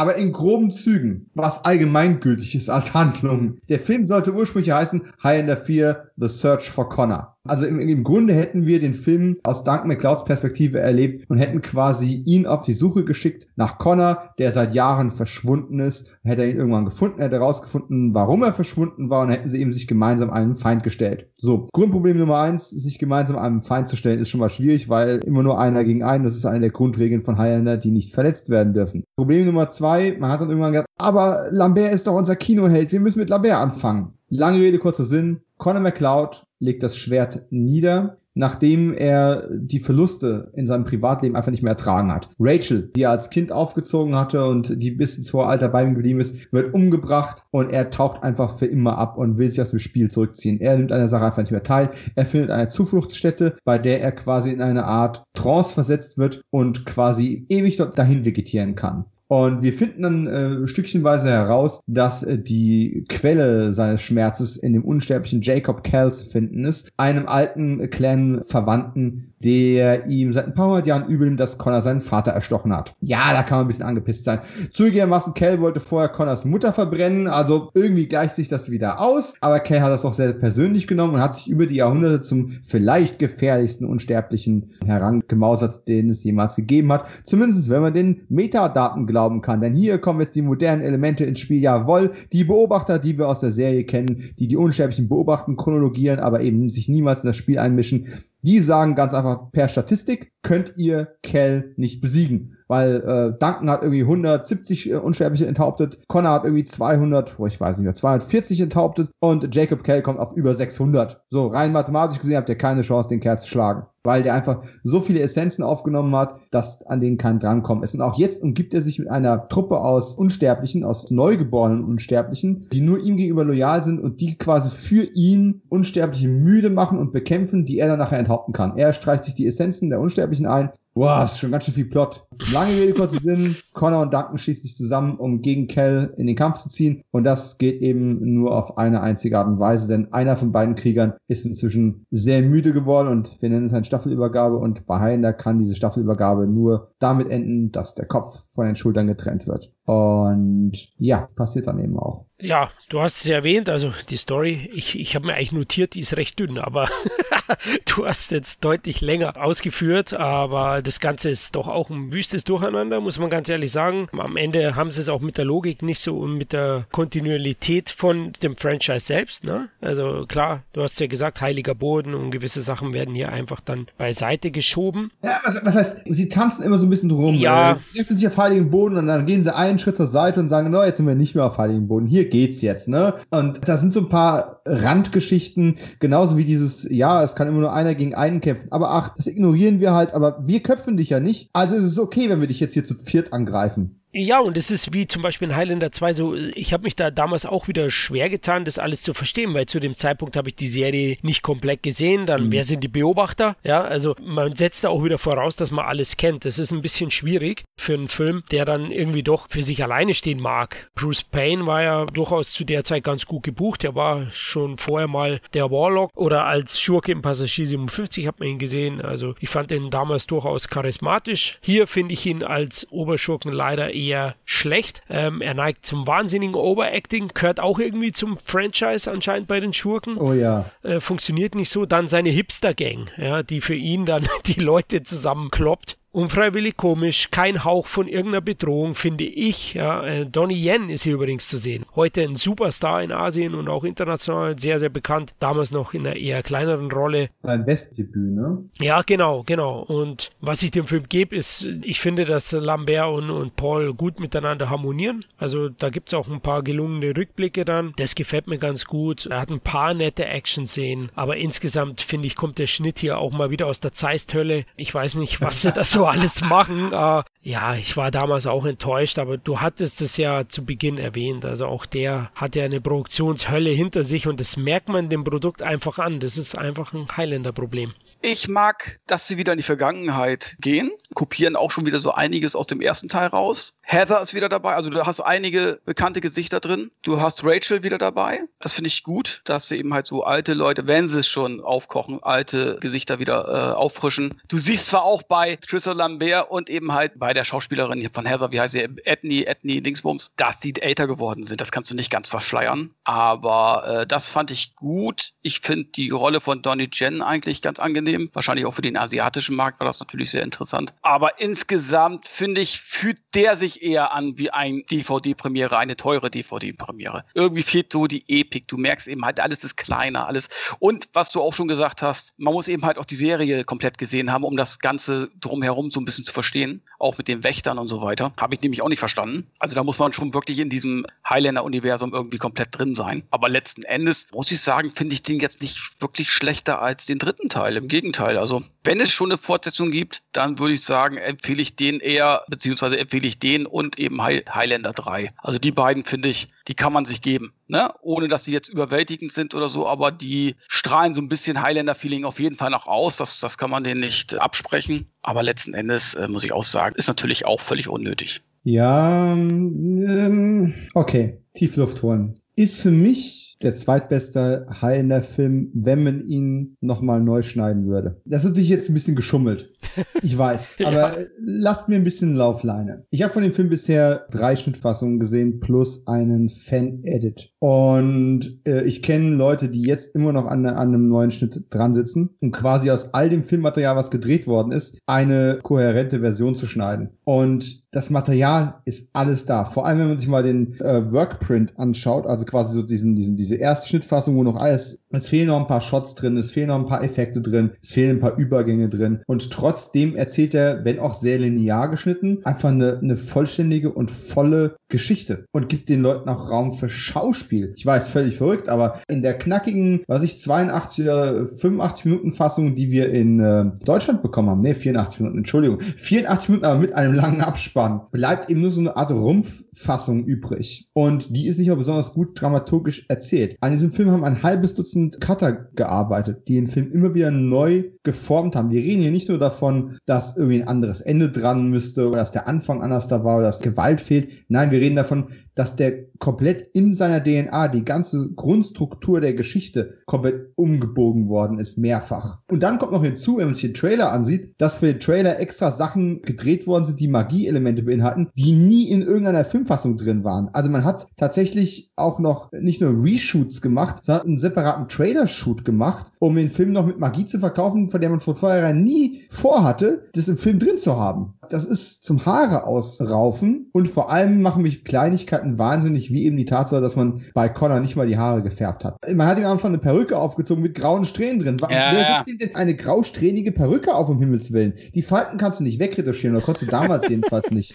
Aber, aber bitte, was? Warum? Wer macht sowas? Wer segnet sowas ab? Douglas Arnio, Arniokoski, oh mein Gott, was ein Name, da breche ich mir immer einen dran ab, hat damals ein Regiedebüt mit dem Film gegeben, hat vorher jahrelang als Assistant Director gearbeitet. Unter anderem hat er eben auch Robert Rodriguez und Quentin Tarantinos From Dust Till Dawn mitbegleitet und hat da eine sehr zentrale Rolle gespielt, dass alles läuft. Der war Chaos-Produktionen eigentlich also gewohnt oder auch coole Sets und große Ensembles und trotzdem den Schnitt den konnte er hier einfach nicht retten. Aber es sind so viele coole Sachen rausgeflogen. Ich weiß, da ist ein guter Film drin. Ich weiß, da sind Storylines drin, die funktionieren. Jacob Kell ist ein toller Schurke. Das Overacting ist gnadenlos, aber es wirkt vor allem so gnadenlos, weil sie nur die extremsten Teile drin gelassen haben und quasi das Ganze ausleveln und die Charaktermomente der Figur komplett fehlen. Und das ist das, was mich wirklich in den Wahnsinn treibt. Aber ich habe einfach ein ganz großes Fable für Filme, die versuchen, groß zu sein und die mutig an neue Ideen drangehen und die dabei scheitern, die einen Brocken abbeißen, der einfach zu groß für sie ist. Und das ist definitiv bei Highlander Endgame der Fall. Sie haben es irgendwie ein bisschen verkackt, diese ganzen Figuren unter einen Hut zu bringen und die Beobachter vernünftig zu etablieren, die die Kinozuschauer nicht kennen. Aber sie haben schon richtig viele große Momente drin. Und Bruce Payne ist so ein Psycho. Also nicht Bruce Payne, sondern Jacob Kell, wobei Bruce Payne auch ein bisschen seltsam rüberkommt, wenn man sich mal so Making-of-Sachen anschaut.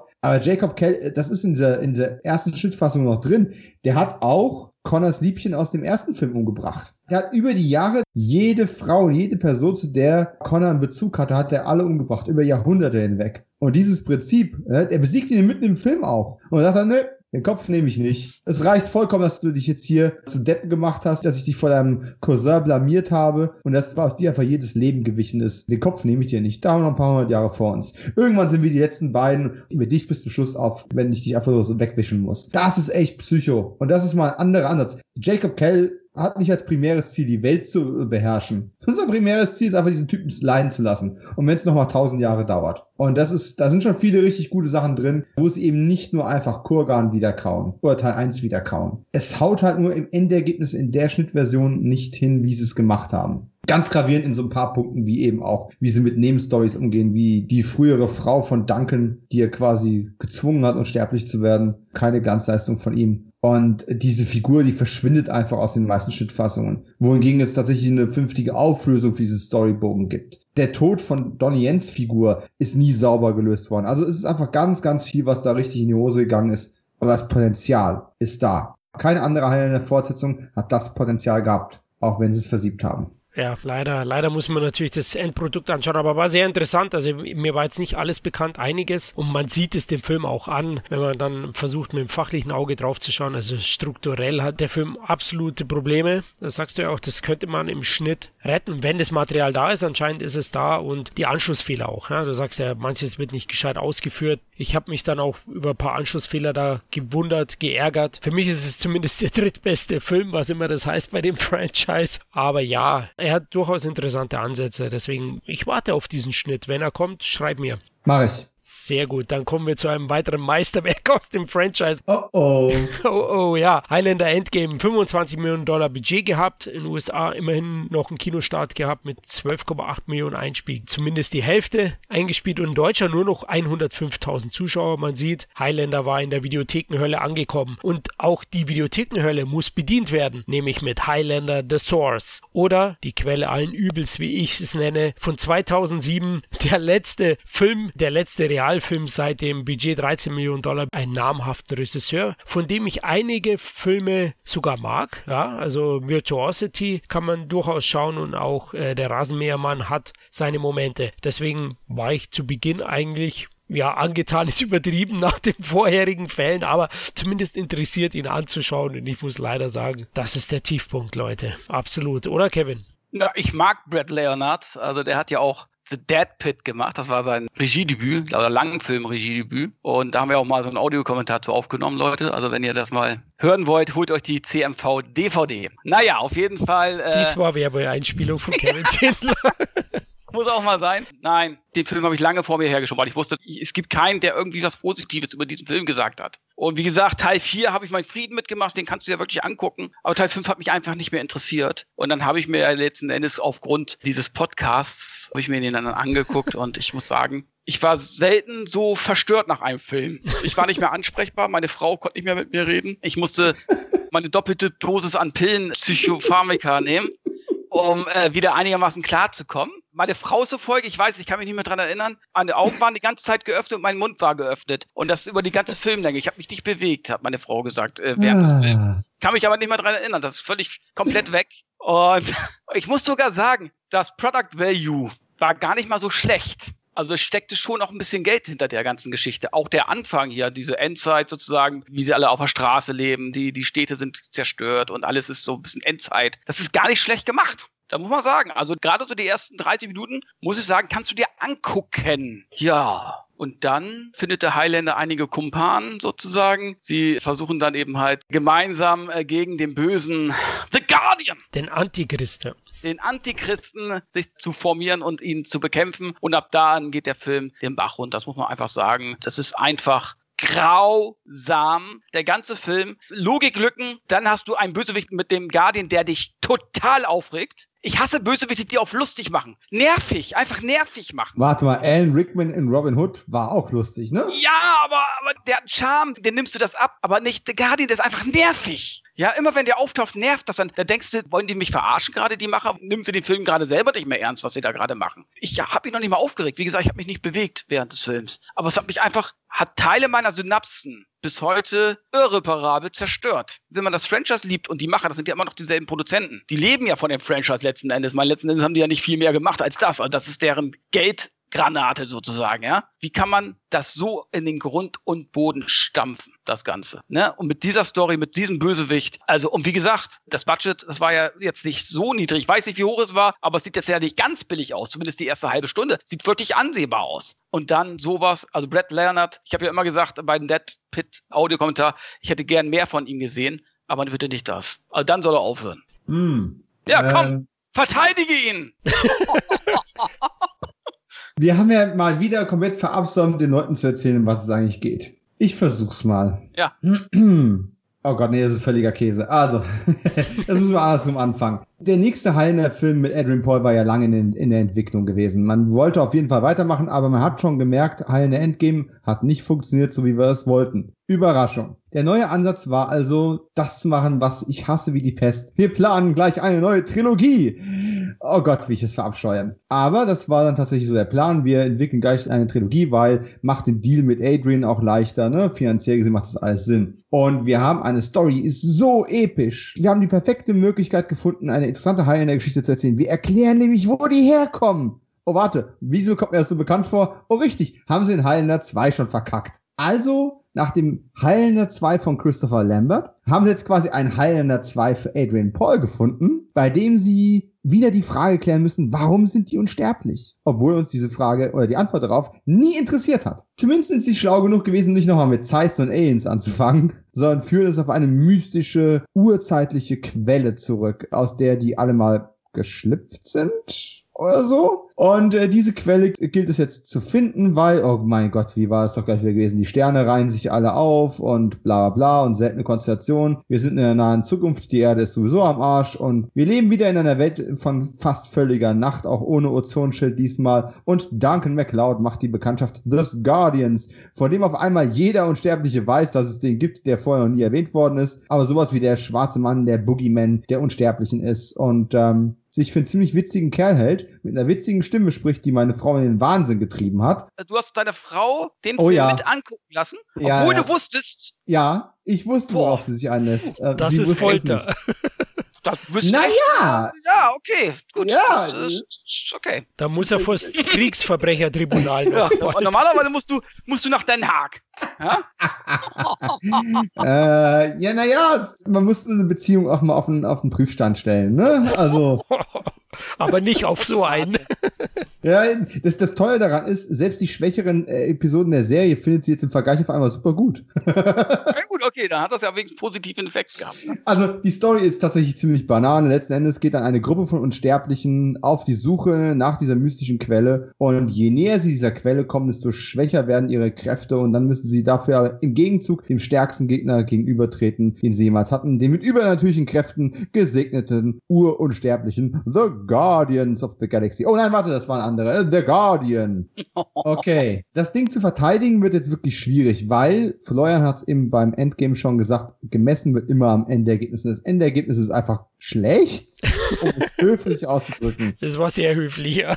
Unentschuldbar schlecht. Okay. Aber auch hier, ich kann sehen, wie es auf dem Papier wie eine gute Idee geklungen hat. Man hat dann schon gesagt, pass auf, na, wir trauen uns an diese, diese Trilogie-Geschichte nicht so ganz. Finanziell vielleicht ein bisschen happig. Machen wir es mal lieber als einen Film. Also ist die ganze Story zusammengeschrumpft worden, damit uns in einen Film alles reinpackt. Und das führt eben dazu, dass du in diesem Film auf einmal ein postapokalyptisches Szenario hast. Eine neue Love Story. Äh, dann hast du einen Mittelteil, der eine Art Quest ist, die allerdings nach einer kurzen Schiffsüberfahrt schon wieder zu Ende ist. Also so schwierig ist es nicht, diese Quelle zu finden. Zwischendrin triffst du noch einen anderen Urunsterblichen, von denen früher nie die Rede war. Interessantes Konzept allerdings. Dann hast du noch eine Kannibalen-Story mit drin, die an zwei Stellen mehr oder weniger wichtig ist. Dann bringst du das Element rein, dass diese Kräfte schwinden. Das hatten wir im Highlander Franchise noch nie, dass ihre Unsterblichkeit Schaden nimmt. Fand ich ein sehr interessantes und spannendes Konzept. Und dann haben wir eben als Kontrast dazu einen übernatürlichen Endgegner. Auf dem Papier ist das zwar alles ein bisschen viel für einen Film, weil du hast schon ein High Concept als Grundprämisse, dann will ich nicht so viele Elemente noch mit reinballern, das ist einfach too much dann, aber zumindest ist alles davon theoretisch interessant.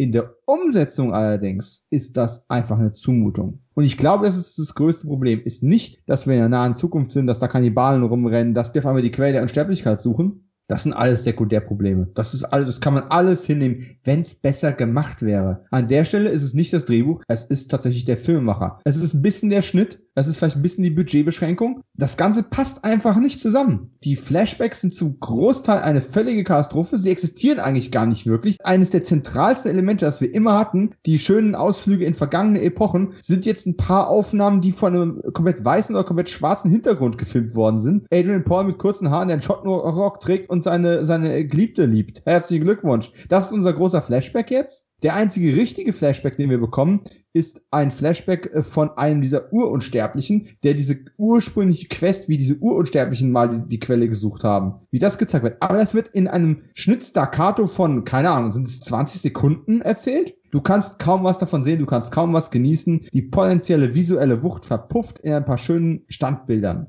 Und du hast mittendrin nochmal eine schöne Action-Szene da am Hafen, wenn sie gegen diese Kannibalen da kämpfen und sowas. Die Einzelelemente, sie sind alle da, aber am meisten verkackt wird's wirklich mit dem Guardian, weil wenn du mit den Flashbacks schon nicht punkten kannst, dann solltest du verdammt nochmal mit deinen Action-Szenen punkten. Und funktioniert das? Nein, es funktioniert nicht, weil die Action-Szenen auf einmal mit Supergeschwindigkeit abgespielt oh. werden. Ich sag mal, mach die Kampfszene einfach in Normalgeschwindigkeit und synchronisiere den Schurken neu. Auf einmal ist der Film schon zwei Sterne besser. Ja. Ohne dass du irgendwas uns verändern musst. Der, der, kann ja trotzdem stärker sein und noch mehr Kräfte haben. Das spielt ja keine Rolle. Ja, natürlich. Aber doch nicht, äh, das ist The Flash für Arme. Ja. und, und, und, und, und während ich gleichzeitig applaudieren möchte, wo ich sage, oh, sie versuchen sich wieder über Mathematik zu erklären, ne? Also rein statistisch gesehen ist er so viel tausend Jahre älter und deswegen ist er automatisch stärker. Nein, sie versuchen es hier mit Magie nochmal zu, zu, zu toppen, aber sie verkacken es halt schon wieder. Ich möchte für den Mut applaudieren, etwas zu verändern, aber sie verändern es halt auf eine Art und Weise, dass es komplett lächerlich lächerlich ist. Und wenn du, wenn du in der Endzeit ein ganzes Team von Unsterblichen losschickst auf diese Quest, was auch immer die sich davon versprechen, an diese Quelle zu kommen, das wird auch nicht so wirklich deutlich, ne? Aber sie suchen sie halt. Nehmen wir es einfach mal hin. Kannst du aber den, den Schurken nicht ernst nehmen, weil es kompletter Lächerlichkeit preisgegeben wird. Das ist ein Problem. Und das kannst du einfach nicht schönreden. Das kannst du nicht retten. Oh, warte! Wir krönen das Ganze noch, indem wir das Feen- und Märchenende von Heilender 2 aus der Europa-Version hier auch nochmal bringen. Oh. Genau dieselbe Scheiße wie wenn eins mit den Sternen leckt mich am Arsch. Oh, und ich hab's wieder nicht verstanden. ich, ich hab's nicht verstanden. Was sollte das jetzt? Pass auf, ist doch ganz klar. Duncan und seine Ex, die können sich nicht mehr leiden. Aus irgendeinem Grund fahren sie eine Weile mit dem Auto durch die Gegend und auf einmal können sie sich wieder leiden. Einen Grund gibt's nicht, aber es ist halt so Chemie und so ein Kram, ne? Und dann haben die genau im richtigen Moment Sex wo sie nah genug an der Quelle sind, dass die unsterblichen Impotenz gerade so, wie soll ich sagen, verpufft ist und sie dann direkt schwanger geworden ist, was sie einen halben Tag später schon merkt Weswegen die aufgrund der Sternenkonstellation. Ah oh Gott, nee, ich. Nee. Da, da, kann man doch nicht. Nee. nee, da muss man doch auch als Produzent sagen, Leute, wir haben uns unser komplett zerstört gerade. Ihr wisst das jetzt. Wenn wir das Ding ja. auf die Zuschauer loslassen, haben wir alles zerstört. Ja. Spätestens jetzt. Es war der Sargnagel. Also, wenn es je einer verdient hat, watergebordet ja. zu werden, dann ist es der Antichrist der Guardian. also, mhm. es gibt nichts Schlimmeres und da hat Dominik auch recht. Also, am Ende ist der stümperhaft inszeniert und zusammengeschnitten, zusammengefügt auch billig aus dann ja, noch dazu. Also am Anfang sah er wirklich wertig aus, fand ich jedenfalls. Und am Ende sieht das ja dann auch noch wie eine, wie eine Folge von Lex aus, wobei Lex ja auch noch cool war. Dazu kommt teilweise auch laienhaft gespielt, ja. Also, Ja, ja, also ja. der Guardian-Darsteller, wie Hat gesagt, er jemals wieder was gemacht? Wenn ja, dann boykottiere ich alles hier. ja, nee, auch stopp. Ich finde, der hat interessante Ansätze zwischendrin. nein, Äh, der, nein. der, der, der, doch, doch, der, der, der kann nichts dafür, dass das insgesamt nicht funktioniert. Ich gebe euch ein super Beispiel. Es gibt relativ weit in dem Film eine Szene, wo diese ganzen, diese unsterbliche Truppe, die jetzt mit dem Boot da übergesetzt hat und auf ihrer Quest sind, wo die auf einer Art Farmhaus übernachten, um wieder zu Kräften zu kommen oder sowas. Und einer von den Charakteren, ein Richie, hahaha, warum jetzt auf einmal wieder einen, einen Youngster namens Richie dabei haben nach der Heilen der Serie, lassen wir jetzt mal dahingestellt. Aber sie haben einen Richie, der steht draußen und hält Wache. Und dann kommt der Guardian und tötet den. Und die Art und Weise, wie der Guardian den tötet, hätte jedem Horrorfilm gut zu Gesicht gestanden. Das war kreativ, das war unerwartet brutal und hat auch viel mit diesem Konzept zu tun gehabt, dass der überschnell ist, aber die anderen langsam wie normale Sterbliche agieren müssen. Der ist komplett zerfetzt worden von dem. Quasi der Tod der tausend Schnitte. Es passt aber überhaupt nicht zum restlichen Ton von Highlander. Es passt auch nicht zum Auftreten des Schurken, zu diesem Katz-und-Maus-Spiel, was der da abzieht. Es ist eine coole Sequenz, die in diesen Film nicht reinpasst. Man könnte jetzt sagen, ja, aber der Film sollte viel düsterer sein. Gut, dann passen andere witzige Sachen nicht da rein. Dann nimm die raus. Also so oder so hätte man sich halt für eine Richtung entscheiden müssen. Und das konnte man irgendwie nicht. Ich vermute, es liegt daran, dass man dieses Konzept von, ja, wir erzählen, einen zwei- oder dreiteiligen äh, Storyrahmen, dass man das dann auf einen Film zusammengepresst hat, trotzdem noch alles drin haben wollte und dann wieder so da durchholpert irgendwie. Und das ist einfach, also vor allem der Showdown ist halt einfach eine Beleidigung. Wenn du alles davor noch irgendwie hingenommen hast, aber dieser Schlusskampf in einer Sandgrube, die dann die Quelle sein soll, was soll das sein? Was ist das für ein Production Design? Was, was, was soll der Mist? Jede Ruine, die man vorher gesehen hat, hatte, hatte mehr visuelle Potenz. Also ich muss ganz ehrlich sagen, von meinen Töchtern, der Sandkasten im Kindergarten war atmosphärischer als der Scheiß. Also da gebe ich dir auch recht. Also ich sehe dann das Geld auch nicht wirklich. 13 Millionen übrigens, Ja, habe mal nachgeschaut. ja, weil Kevin auch gemeint hat, so wertig. Naja, also Ja, Endzeitthema und im tristen Osteuropa drehen, da braucht man nicht viel.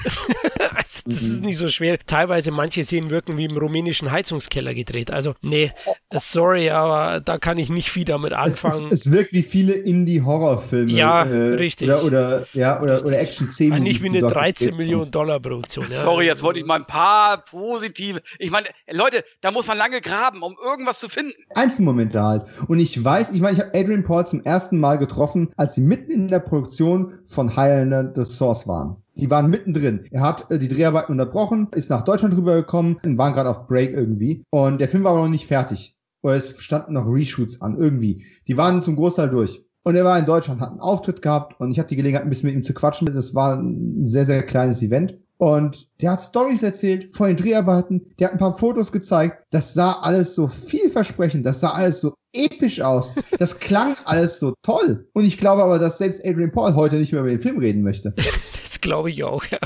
Also, als er das letzte Mal in Deutschland war für eins von seinen Schwertkampf-Events, die er veranstaltet inzwischen, er hat ein echtes Geschäftsmodell daraus gemacht. Was hat er da gezeigt? Er hat eine 35mm Kopie von Highlander Endgame gezeigt. Und nicht The Source. Also ne? vieles, Oder vieles irgendwas anderes. anderes. Also, den kann wahrscheinlich auch er sich irgendwie nicht mehr schönreden. Und es fällt auch mir schwer. Ich sehe, was sie getan haben und ich finde es toll und ich wünschte, wir hätten das gesehen. Aber mit ein paar einfachen Schnitten ist es hier nicht getan. Na, das glaube ich auch, ja.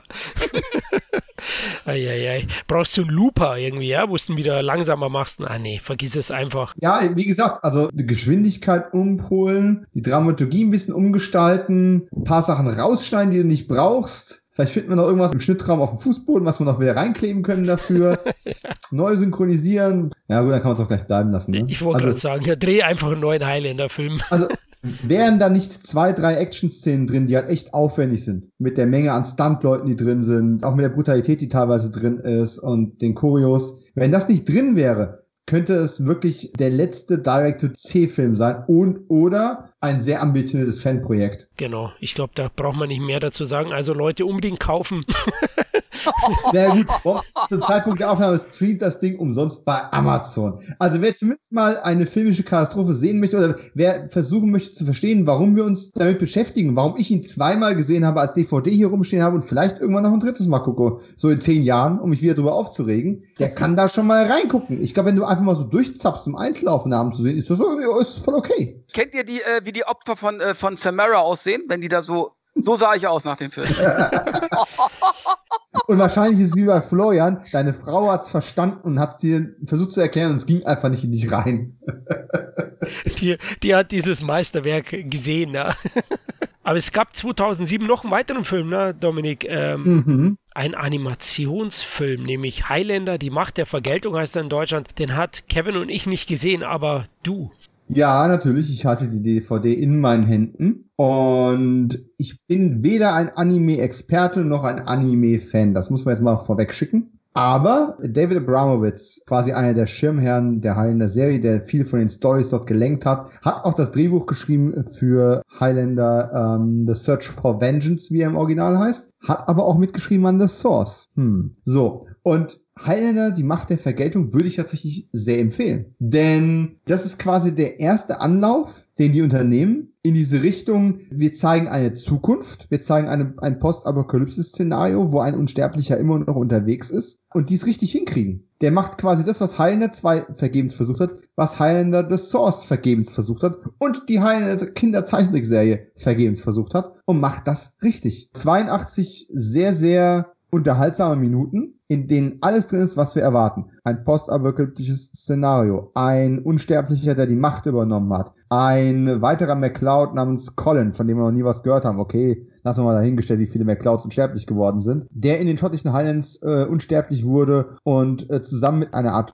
Geistermentor ja, und hier stört es tatsächlich nicht. Es ist ein Anime-Film, passt irgendwie rein, keine Ahnung. Ist von Rache getrieben, weil sein Erzfeind Marcus Octavius, ein Römer, hat damals seine Frau gekreuzigt und das nimmt er ihm auch äh, hunderte von Jahren später noch übel. Und ihr werdet es kaum erraten können, dieser Diktator, der gerade die Welt beherrscht, ja, Marcus Octavius. Und äh, so führen eben die Wege nach hunderten von Jahren wir zusammen. In Flashbacks sehen wir, wie die Männer immer wieder aufeinander getroffen sind. Und Markus Octavius hat jedes Mal mit Colin McLeod den Boden aufgewischt. Das finde ich halt auch gut, dass du halt auch während dem Film immer wieder Konfrontationen hast. Und ja, es gibt auch noch eine Rebellion. Natürlich gibt es auch noch eine Frau in der Gegenwartshandlung, äh, die es Colin antun sollte. Aber so wirklich, man hat wirklich das Gefühl, obwohl er hier schon wieder von einer Frau angehimmelt wird und das Richtige tun könnte, er kann von seiner Vergeltung nicht weg. Er ist ein getriebener Mann, der nur seine Rache im Kopf hat, obwohl er seiner Frau damals geschworen hat, keine Rache zu üben. Da sind alle Elemente drin, da ist, da ist Romanze drin, da ist ein bisschen Sexappeal mit drin, da sind unglaublich viele Flashbacks drin, große Schlachten und ein, ein schönes Zukunftsszenario, das gut aussieht, das ein schönes, äh, interessantes Production-Design äh, hat. Und äh, ob jetzt die, die Kampfchoreos jetzt so doll sind, ja, sei mal dahingestellt. Aber es sind auf jeden Fall immer wieder Kämpfe drin. Die sind im typischen Anime-Stil gehalten. Und es gibt sogar eins, zwei ähm, recht originelle und vorher noch in keiner anderen Inkarnation verwendete äh, Methodiken, wie man jemanden den Kopf abtrennen könnte. Nämlich unter anderem mit einer Kettensäge, wie es einer mal versucht. Was ich denn für einen Anime-Film, äh, da sieht man mal meine Unerfahrenheit. Äh, ich war überrascht von der Brutalität, die da gezeigt wird oder die zumindest impliziert wird. Das war gut. Das war richtig gut. Einer der Co-Produzenten ist Kevin Eastman, der Co-Erfinder von den Turtles keine Ahnung, welchen oder wie viel Einfluss der auf die, auf die Sache nehmen konnte. Das ist mir völlig unbekannt. Jim Burns, wir haben ihn vorhin schon erwähnt, als, als, als Hauptbeobachter. Joe Dawson in der Serie bekannt, spricht hier einen anderen Charakter. Also auch stimmlich ist da einiges los. Der ist toll. Der macht wirklich diese heilende Konzept in eine Dystopie getrieben. Dieses Story-Element oder diesen Story-Ansatz als einziger der vielen, vielen Anläufe richtig. Oh, klingt auf jeden Fall interessant. Dann werde ich es doch noch mal probieren, weil ja, bisher habe ich da mal einen Bogen drum gemacht, weil äh, ja, der Guardian hat mir den Rest gegeben sozusagen.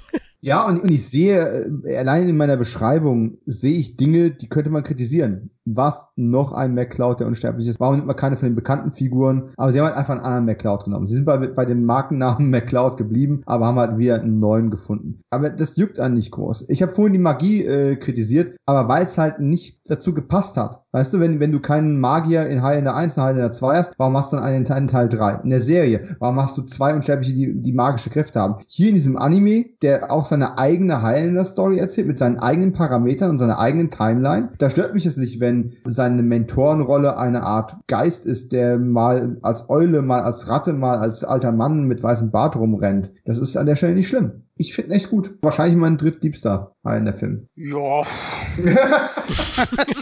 ich bin jetzt ja auch nicht der Anime-Fan, muss ich sagen. Ja, aber ich auch nicht. Das ist ja der Punkt. Also, äh, ja. Du musst, glaube ich, kein Anime-Fan sein, um den cool zu finden. Wenn der Heilender grundsätzlich liegt, glaube ich, ist der gut wegguckbar. Also klar, ich will jetzt auch keine 30 Euro dafür ausgeben, aber wenn es die DVD mal irgendwo günstig gibt, würde ich ihn mitnehmen. Ich meine, wir, wir haben ja noch eine Weile, bis wir neues heilender Futter bekommen. Und bis dahin müssen wir unsere Zeit irgendwie überbrücken. Klar, Tipp Nummer eins, Florian und ich haben es ja schon groß angepriesen, die Serie nachholen. Ja. Weil das ist eigentlich das Highlander Nonplusultra. Abgesehen ja. vom ersten Film, und den kennt ja jeder, der diesen Podcast bisher hier gehört hat, kennt den ersten Film. Aber die Serie angucken wäre definitiv unsere Empfehlung. Tja, bis es irgendwann einen neuen Eintag gibt. Es ist ja jetzt zehn Jahre ruhig gewesen. Mehr als zehn Jahre. Aber ganz ruhig war es ja nicht. Ne? Geschichten gibt's ja schon lange, nur noch keine Ergebnisse. Genau, die Gerüchte brodeln schon längere Zeit. Ähm, wie seht ihr die Chancen, dass das oftmals angekündigte Remake endlich entsteht? Also ich glaube auf jeden Fall, dass es irgendwann kommen wird. Dafür ist es immer noch ein Franchise, was Geld abwirft. Und da wird es auf jeden Fall ein Remake irgendwann geben. Ich meine, letzten Endes, das Original ist irgendwie unerreichbar für mich. Aber wenn man da irgendwie neue Ideen raushaut, ist, also ich will ja nicht alle Remakes irgendwie verteufeln. Es gibt auch gute Remakes. Und wenn es irgendwie Sinn macht, wenn man da irgendwie neue Impulse setzen kann oder was ich was, würde ich dem auch eine Chance geben. Und du musst natürlich auch eine super Besetzung haben. Das kommt auch noch dazu. Das muss schon jemand sein, der passt irgendwie auch zu Conor McLeod irgendwie, ne? Äh, aber ich bin sicher, irgendwas wird da kommen. Das ist genau wie bei Terminator und so weiter. Das sind einfach Serien, die immer irgendwie noch Geld abwerfen. Ja, ich sehe das ganz ähnlich. Zumal jetzt auch genug Zeit vergangen ist. Das Problem mit dem ganzen äh, heilender Ablegern und Fortsetzungen ist ja, man hat in einem relativ kurzen Zeitrahmen immer wieder versucht, was Neues und wieder was Neues und wieder was Neues und wieder was Neues. Jetzt sind halt, was, 13 Jahre seit dem letzten Film vergangen. Und die liefen schon mehr oder weniger unter Ausschluss der Öffentlichkeit. Ne? Auch der Anime-Film war ja kein Kinofilm hier. Und jetzt ist quasi eine Generation vergangen. Alle, die Highlander, Highlander feiern, sind halt irgendwie so zwischen 35 und 55. Und die neue Generation hat da gar keinen Bezug, gar keinen Ankerpunkt mehr. Und für die wird Highlander 1986 auch nie der Kultfilm sein. Einzelne Ausnahmen mal außen vor gelassen. Meistens ist es nur Leute, die selber Filmemacher werden wollen. Die Zeit ist reif für ein Remake, weil die Story immer noch funktioniert. Und Chad Stahelski von John Wick ist ja schon jetzt lange im Gespräch. Ich hatte befürchtet, dass das auch wieder im Sande verlaufen ist. Aber zum Zeitpunkt der Aufnahme, also jetzt hier im Juni, kam ein neues Interview mit ihm raus, äh, wo er zu Protokoll gegeben hat, dass trotz Corona-Pandemie sie immer noch mitten in der Entwicklungsphase von Highlander sind. Also er ist immer noch an Bord, er ist immer noch im Thema, es ist nicht im Sande verlaufen. Man lässt sich halt nur die Zeit dieser Art brauchen. Und ich, ich kann mir auch gut vorstellen, so in Zeiten von Netflix und so weiter, warum nicht mal noch eine neue Serie oder so? Weiß man alles nicht. Das ist ja mein Ding. Ich denke auch, Heilender passt fast besser in eine Serie rein. Mhm. Finde eine epische Geschichte mit einem epischen Endgegner und erzähl die auf einer zehn Folgen Staffelbasis, ja. ähm, damit du wirklich mit verschiedenen Aspekten, verschiedenen Epochen rumspielen kannst und es nicht gehetzt erzählen musst. Liebesgeschichten, die sie entwickeln können und so weiter und so fort. Es ist eigentlich das Medium, wo ich es gerade lieber sehen wollen würde. Auf der anderen Seite, heilende Action im John Wick-Style, warum no. nicht? Guck ich mir auch an. Ja, also da bin ich auch dabei. Chad Stahelski. Also wenn einer einen stylischen, modernen Highlander hinbekommt, dann eher optisch zumindest. Ob er dann emotional einen so berührt und mitnimmt, das werden wir sehen. Aber ich denke, genau wie ihr beide, es wird definitiv ein Remake kommen, früher oder später. Und seht da auch Potenzial, weil die Geschichte eben zeitlos und auch ins heutige Kino übertragbar ist. Gut, dann sind wir am Ende angekommen, oder? Dominik, du hast noch ein, zwei Fragen, glaube ich, an uns. Ja, die Schlussfrage wäre jetzt natürlich, vergessen wir mal, dass der 86er Film existiert. Was ist euer Lieblingshighlight Film? Wir klammern jetzt mal die Serie aus. Ich glaube, da sind wir uns einig. Beste Neuauflage, beste Version. Aber wenn jetzt der Hörer nur einen kauft, und den 86er kennt er schon auswendig, welchen kauft er? Drei. streamt er?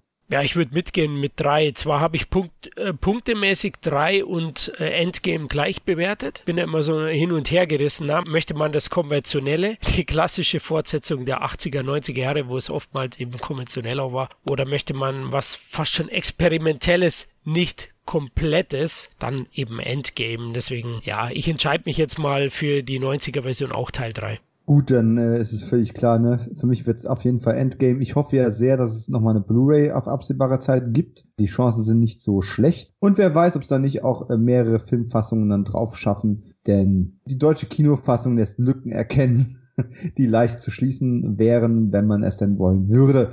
Aber vor den Schurken und Kurgan zählt nicht. Was ist der beste Heil der Franchise-Schurke? Wo ist da euer Ranking? Also, wer ist denn eine echte Bedrohung noch gewesen abseits des Manns mit den Sicherheitsnadeln. Okay, Serie darf ich auch nennen? Nur als Bonusantwort. Komm, die Serie hat die geilsten Schurken. Ich möchte aber deinen Lieblingsserienschurken auch wissen. Okay, den gebe ich, gebe ich dir gerne an. Filmtechnisch natürlich der Guardian. Nein, Schmarrn.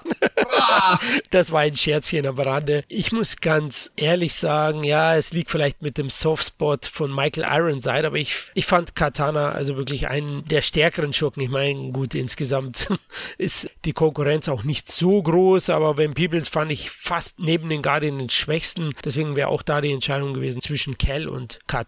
Und ich wähle wieder die unbeliebte Antwort bei Dominik wahrscheinlich, nämlich Katana. aber wer ist der bessere? Also stell dir mal vor, Katana trifft im Duell auf Cal. Wer von beiden ist der bessere Kämpfer? Wer würde das Duell gewinnen? Stellen wir uns mal vor, die würden nicht alle von den McLeod weggewischt werden, sondern müssten es mal untereinander austragen. Ja, gut, wenn, wenn du es jetzt auf die Skills der jeweiligen Figur runterbrichst, dann äh, wäre wahrscheinlich, ja, wobei, wenn Kell seine Hipster-Gang nicht hat, die die müde machen, weiß ich nicht. wenn es eins zu eins geht. Aber ja, gut, Kerl wäre vielleicht in, im Überlegen in, in dem Fall. Dann äh, der Stärkere wäre das. Aber mir als Figur fand ich tatsächlich den von Teil 2 noch so am erinnerungswürdigsten. Vielleicht trübt mich auch meine Erinnerung. Kevin? Also es ist, es ist echt so schwierig. Das wäre dieselbe Frage, wenn ich, wenn du sagen würdest, würdest welche Muppets-Figur ich außerhalb von Kermit den Frosch gut finden würde. Also äh, Monster, ganz klar. Also da würde ich sagen, der Schwertkämpfer aus dem ersten Highlander-Film in der Tiefgarage. Eman Fassé. Ja, hätte ich nicht dran gedacht, aber ist eine geile Wahl. Das Schwert war einfach auch schon geil. Ja, den fand ich cool. Stimmt, der war, war richtig cool, ja. Ich habe natürlich jetzt nur auf die Hauptschurken reduziert, sonst hätte ich natürlich die zwei Hoverboard-Brüder genommen 2. Oh, das war ein Tiefschlag. Das war ein Stich in die Eier. Ah. Und dann hast du dann hast du noch einen so einen Endgegner als The Guardian, der genauso mhm. scheiße ist letztes Jahr. Das kann ich nicht nachvollziehen. Stell dir vor, die zusammen in einem Film, also seine. okay, wow, gut. Jetzt. Das ist, ja, das ist echt, echt ja, hart. Äh, nervig einfach. Wer wäre es bei dir, Dominik? Welcher Schurke abseits von Kurgan? Also, ich finde seine Schwertkampf-Skills jetzt auch nicht so beeindruckend, aber Jacob Kell war tatsächlich der größte Psycho einfach. Der ist schon echt hart und ist auch mathematisch schwer zu schlagen. Also, es war, war ein gutes Gesamtpaket, auch wenn das Schauspiel übertrieben war. Aber wir reden jetzt hier von der Figur, ne? Und da ist der schon guter Schurke. Aber du wolltest mir auch den, den Serienlieblingsbösewicht äh, liefern. Ja gut, ist keine Überraschung. Ich denke, Callas findest du auch mit am besten, oder? Gespielt von mm, David Robb. Ja, super. Ich glaube fünfmal, in fünf Folgen ist er aufgetaucht, mhm. oder? Also ja. den fand ich auch toll, also in der Serie und der würde jetzt auch jeden äh, Filmschurken abseits von Kurgan schlagen. Vielleicht sogar Kurgan, weil er, er hat einfach mehr auch Zeit, sich zu entwickeln, ne? Und, und Charaktertiefe zu bekommen. Das hat der Kurgan nicht, sondern der ist eher so, ja, so ein comichafter Bösewicht. Äh, das Tolle an Callis, für die, die die Serie nicht gesehen haben, aber ich meine, der hat tatsächlich auch die längste Lebensdauer gehabt on-screen. Aber das Tolle daran ist, das haben die heilenden Schurken im Kino nie ganz geschafft. Der hatte sowohl eine gute persönliche Motivation für einen Rachefeldzug gegen Duncan MacLeod, als auch einen bösen Masterplan, der nichts damit zu tun hat. Also er hat beides gehabt. Und ansonsten ist es halt so, ja, Kurgan wollte halt einfach nur der Letzte sein, der wollte einfach nur gewinnen, der wollte einfach nur diese Regel einhalten, das kann nur einen geben, ne? Und die anderen Schurken hatten irgendwelche persönlichen Motivationen oder eben Weltherrschaft. Und der hat beides gehabt. Und das ist, sowas hätte man mal in einem Kinofilm gebraucht. Letztes Ding, Romanze ist ja auch sehr wichtig, nicht nur Schwertkämpfen. Die beste heilender Herzdame. Heather Header, ja, das ist recht einfach. Echt ich finde, jetzt? Ja, ja, insgesamt mit der Musik und allem, wie das, mit der Melancholie und Romantik, wie das da dargeboten wow. wird. Das finde ich schafft jetzt ein Film, ein anderer nicht. Wow. Ja. Ist bei dir Deborah Unger oder äh, ihr unsere Metzen? Ich bin sehr stark am Schwanken zwischen den beiden, ehrlich gesagt. die beste Storyline, wie gesagt, wieder auf dem Papier, hatte eigentlich Kate in High in the Endgame. Aber das ist so zerschreddert worden, dass ich es tatsächlich wirklich nicht zählen lassen kann. Aber die hatte dadurch, dass sie auch selbst dann zur Unsterblichen geworden ist, tatsächlich die interessanteste Biografie auch. Aber was jetzt so die reine Chemie und den Sexappeal anbelangt, ja, vielleicht gibt tatsächlich die Rolle von Virginia Madsen ein bisschen mehr her als die von äh, Deborah Unger. Auch wenn die eher mein Typ ist, aber das soll ja jetzt kein Maßstab sein. Also komm, die dürfen, mich alle, dürfen mich alle dreimal besuchen zu Hause. Da habe ich gar kein. Also von damals, ne? Die drei ja, von damals dürfen mich heute gerne noch besuchen. Äh, also zu, zumindestens, ganz ehrlich, hast du aktuelle Aufnahmen gesehen, die sind immer noch also sehr attraktive Damen. Ungar war ja auch das Herzblatt von Lambert privat, ne? Also die Ach, haben sich auch so gut. Also wenn, wenn die nicht was miteinander gehabt haben während den Dreharbeiten, dann äh, fresse ich mein Katana. Ja, ja, also gerüchteweise haben die schon Sicher. miteinander sehr viel geübt. Ja. Also, das ist ja tatsächlich witzig, ne? Äh, in der Wahrnehmung. Ich war echt ein bisschen enttäuscht, als ich High in der 3 neulich gesehen habe, weil in meiner Erinnerung hatte die eine viel essentiellere Rolle auch. Aber die hat ja eigentlich nicht wirklich viel beizutragen. Der ihre Storyline läuft komplett nebenher. Ja. Sie entdeckt Sachen, die wir als Zuschauer bereits längst wissen, darf dann mal in Gefahr geraten und darf geliebt werden. Das war's im Endeffekt auch. Also da ist tatsächlich die Rolle der Umweltaktivistin von Virginia Metzen tatsächlich irgendwie auch ein bisschen besser. Aber, hm, ja auch zeitgemäßer am Ende, ne? aus heutiger Sicht. Ja, ja das außerdem. absolut. Gut, dann würde ich sagen, sind wir am Ende angekommen. Danke, Jungs, für die epische Wortschlacht. Es war klar, es würde ausarten. War mir wieder eine Ehre. Ja, mal sehen, welches Franchise wir als nächstes zweiteilen. Ne? Habt ihr schon Ideen? Hm. Also, ich glaube, wir haben heute etabliert, dass wir ein Fable für Abenteuerstoffe haben, für ähm, heroische Heroen schlechtes Deutsch, aber ihr wisst, was ich meine. Und ich glaube, mir würde ein abenteuerliches Franchise einfallen, über das wir bisher noch nie groß gesprochen haben und das wir uns dringend mal vornehmen sollten. Da geht's eigentlich seltener mit dem Schwert als mit anderen Waffen zugange. Ja, stimmt. Der Bogen ist da sehr, sehr präsent. Wir, wir könnten den Bogen zu einem anderen Metier schlagen, ja. Genau, ja, müssen wir mal schauen, ob wir den dann im Wald aufnehmen. Ähm, ich, ich wollte ja heute Stil echt auch im Badezimmer aufnehmen, damit ich klinge wie Sean Connery äh, im Vorspann von Highlander, aber ich habe mich dann doch dagegen entschieden. Ja, auch euch, liebe Hörer, vielen Dank fürs Zuhören, eure Treue. Wenn euch der Podcast gefallen hat, würden wir uns freuen, wenn ihr euch meldet. Hierzu könnt ihr unsere Social Media Kanäle oder unsere E-Mail-Adresse wurfisblog at yahoo.de als Kontaktmittel verwenden. Auch würden wir uns weiterhin über Feedback, iTunes-Bewertungen, anderen Zuwendungen von euch freuen. Na, überrascht uns. Dann hoffentlich bis zum nächsten Mal. Macht's gut. Ciao. Bye, bye. Und immer dran denken. Auch unter den Podcasts. Es kann nur einen geben. Sin Entertainment Talk, der Podcast des Entertainment Blogs. Mehr Fan Talk über Filme und Serien.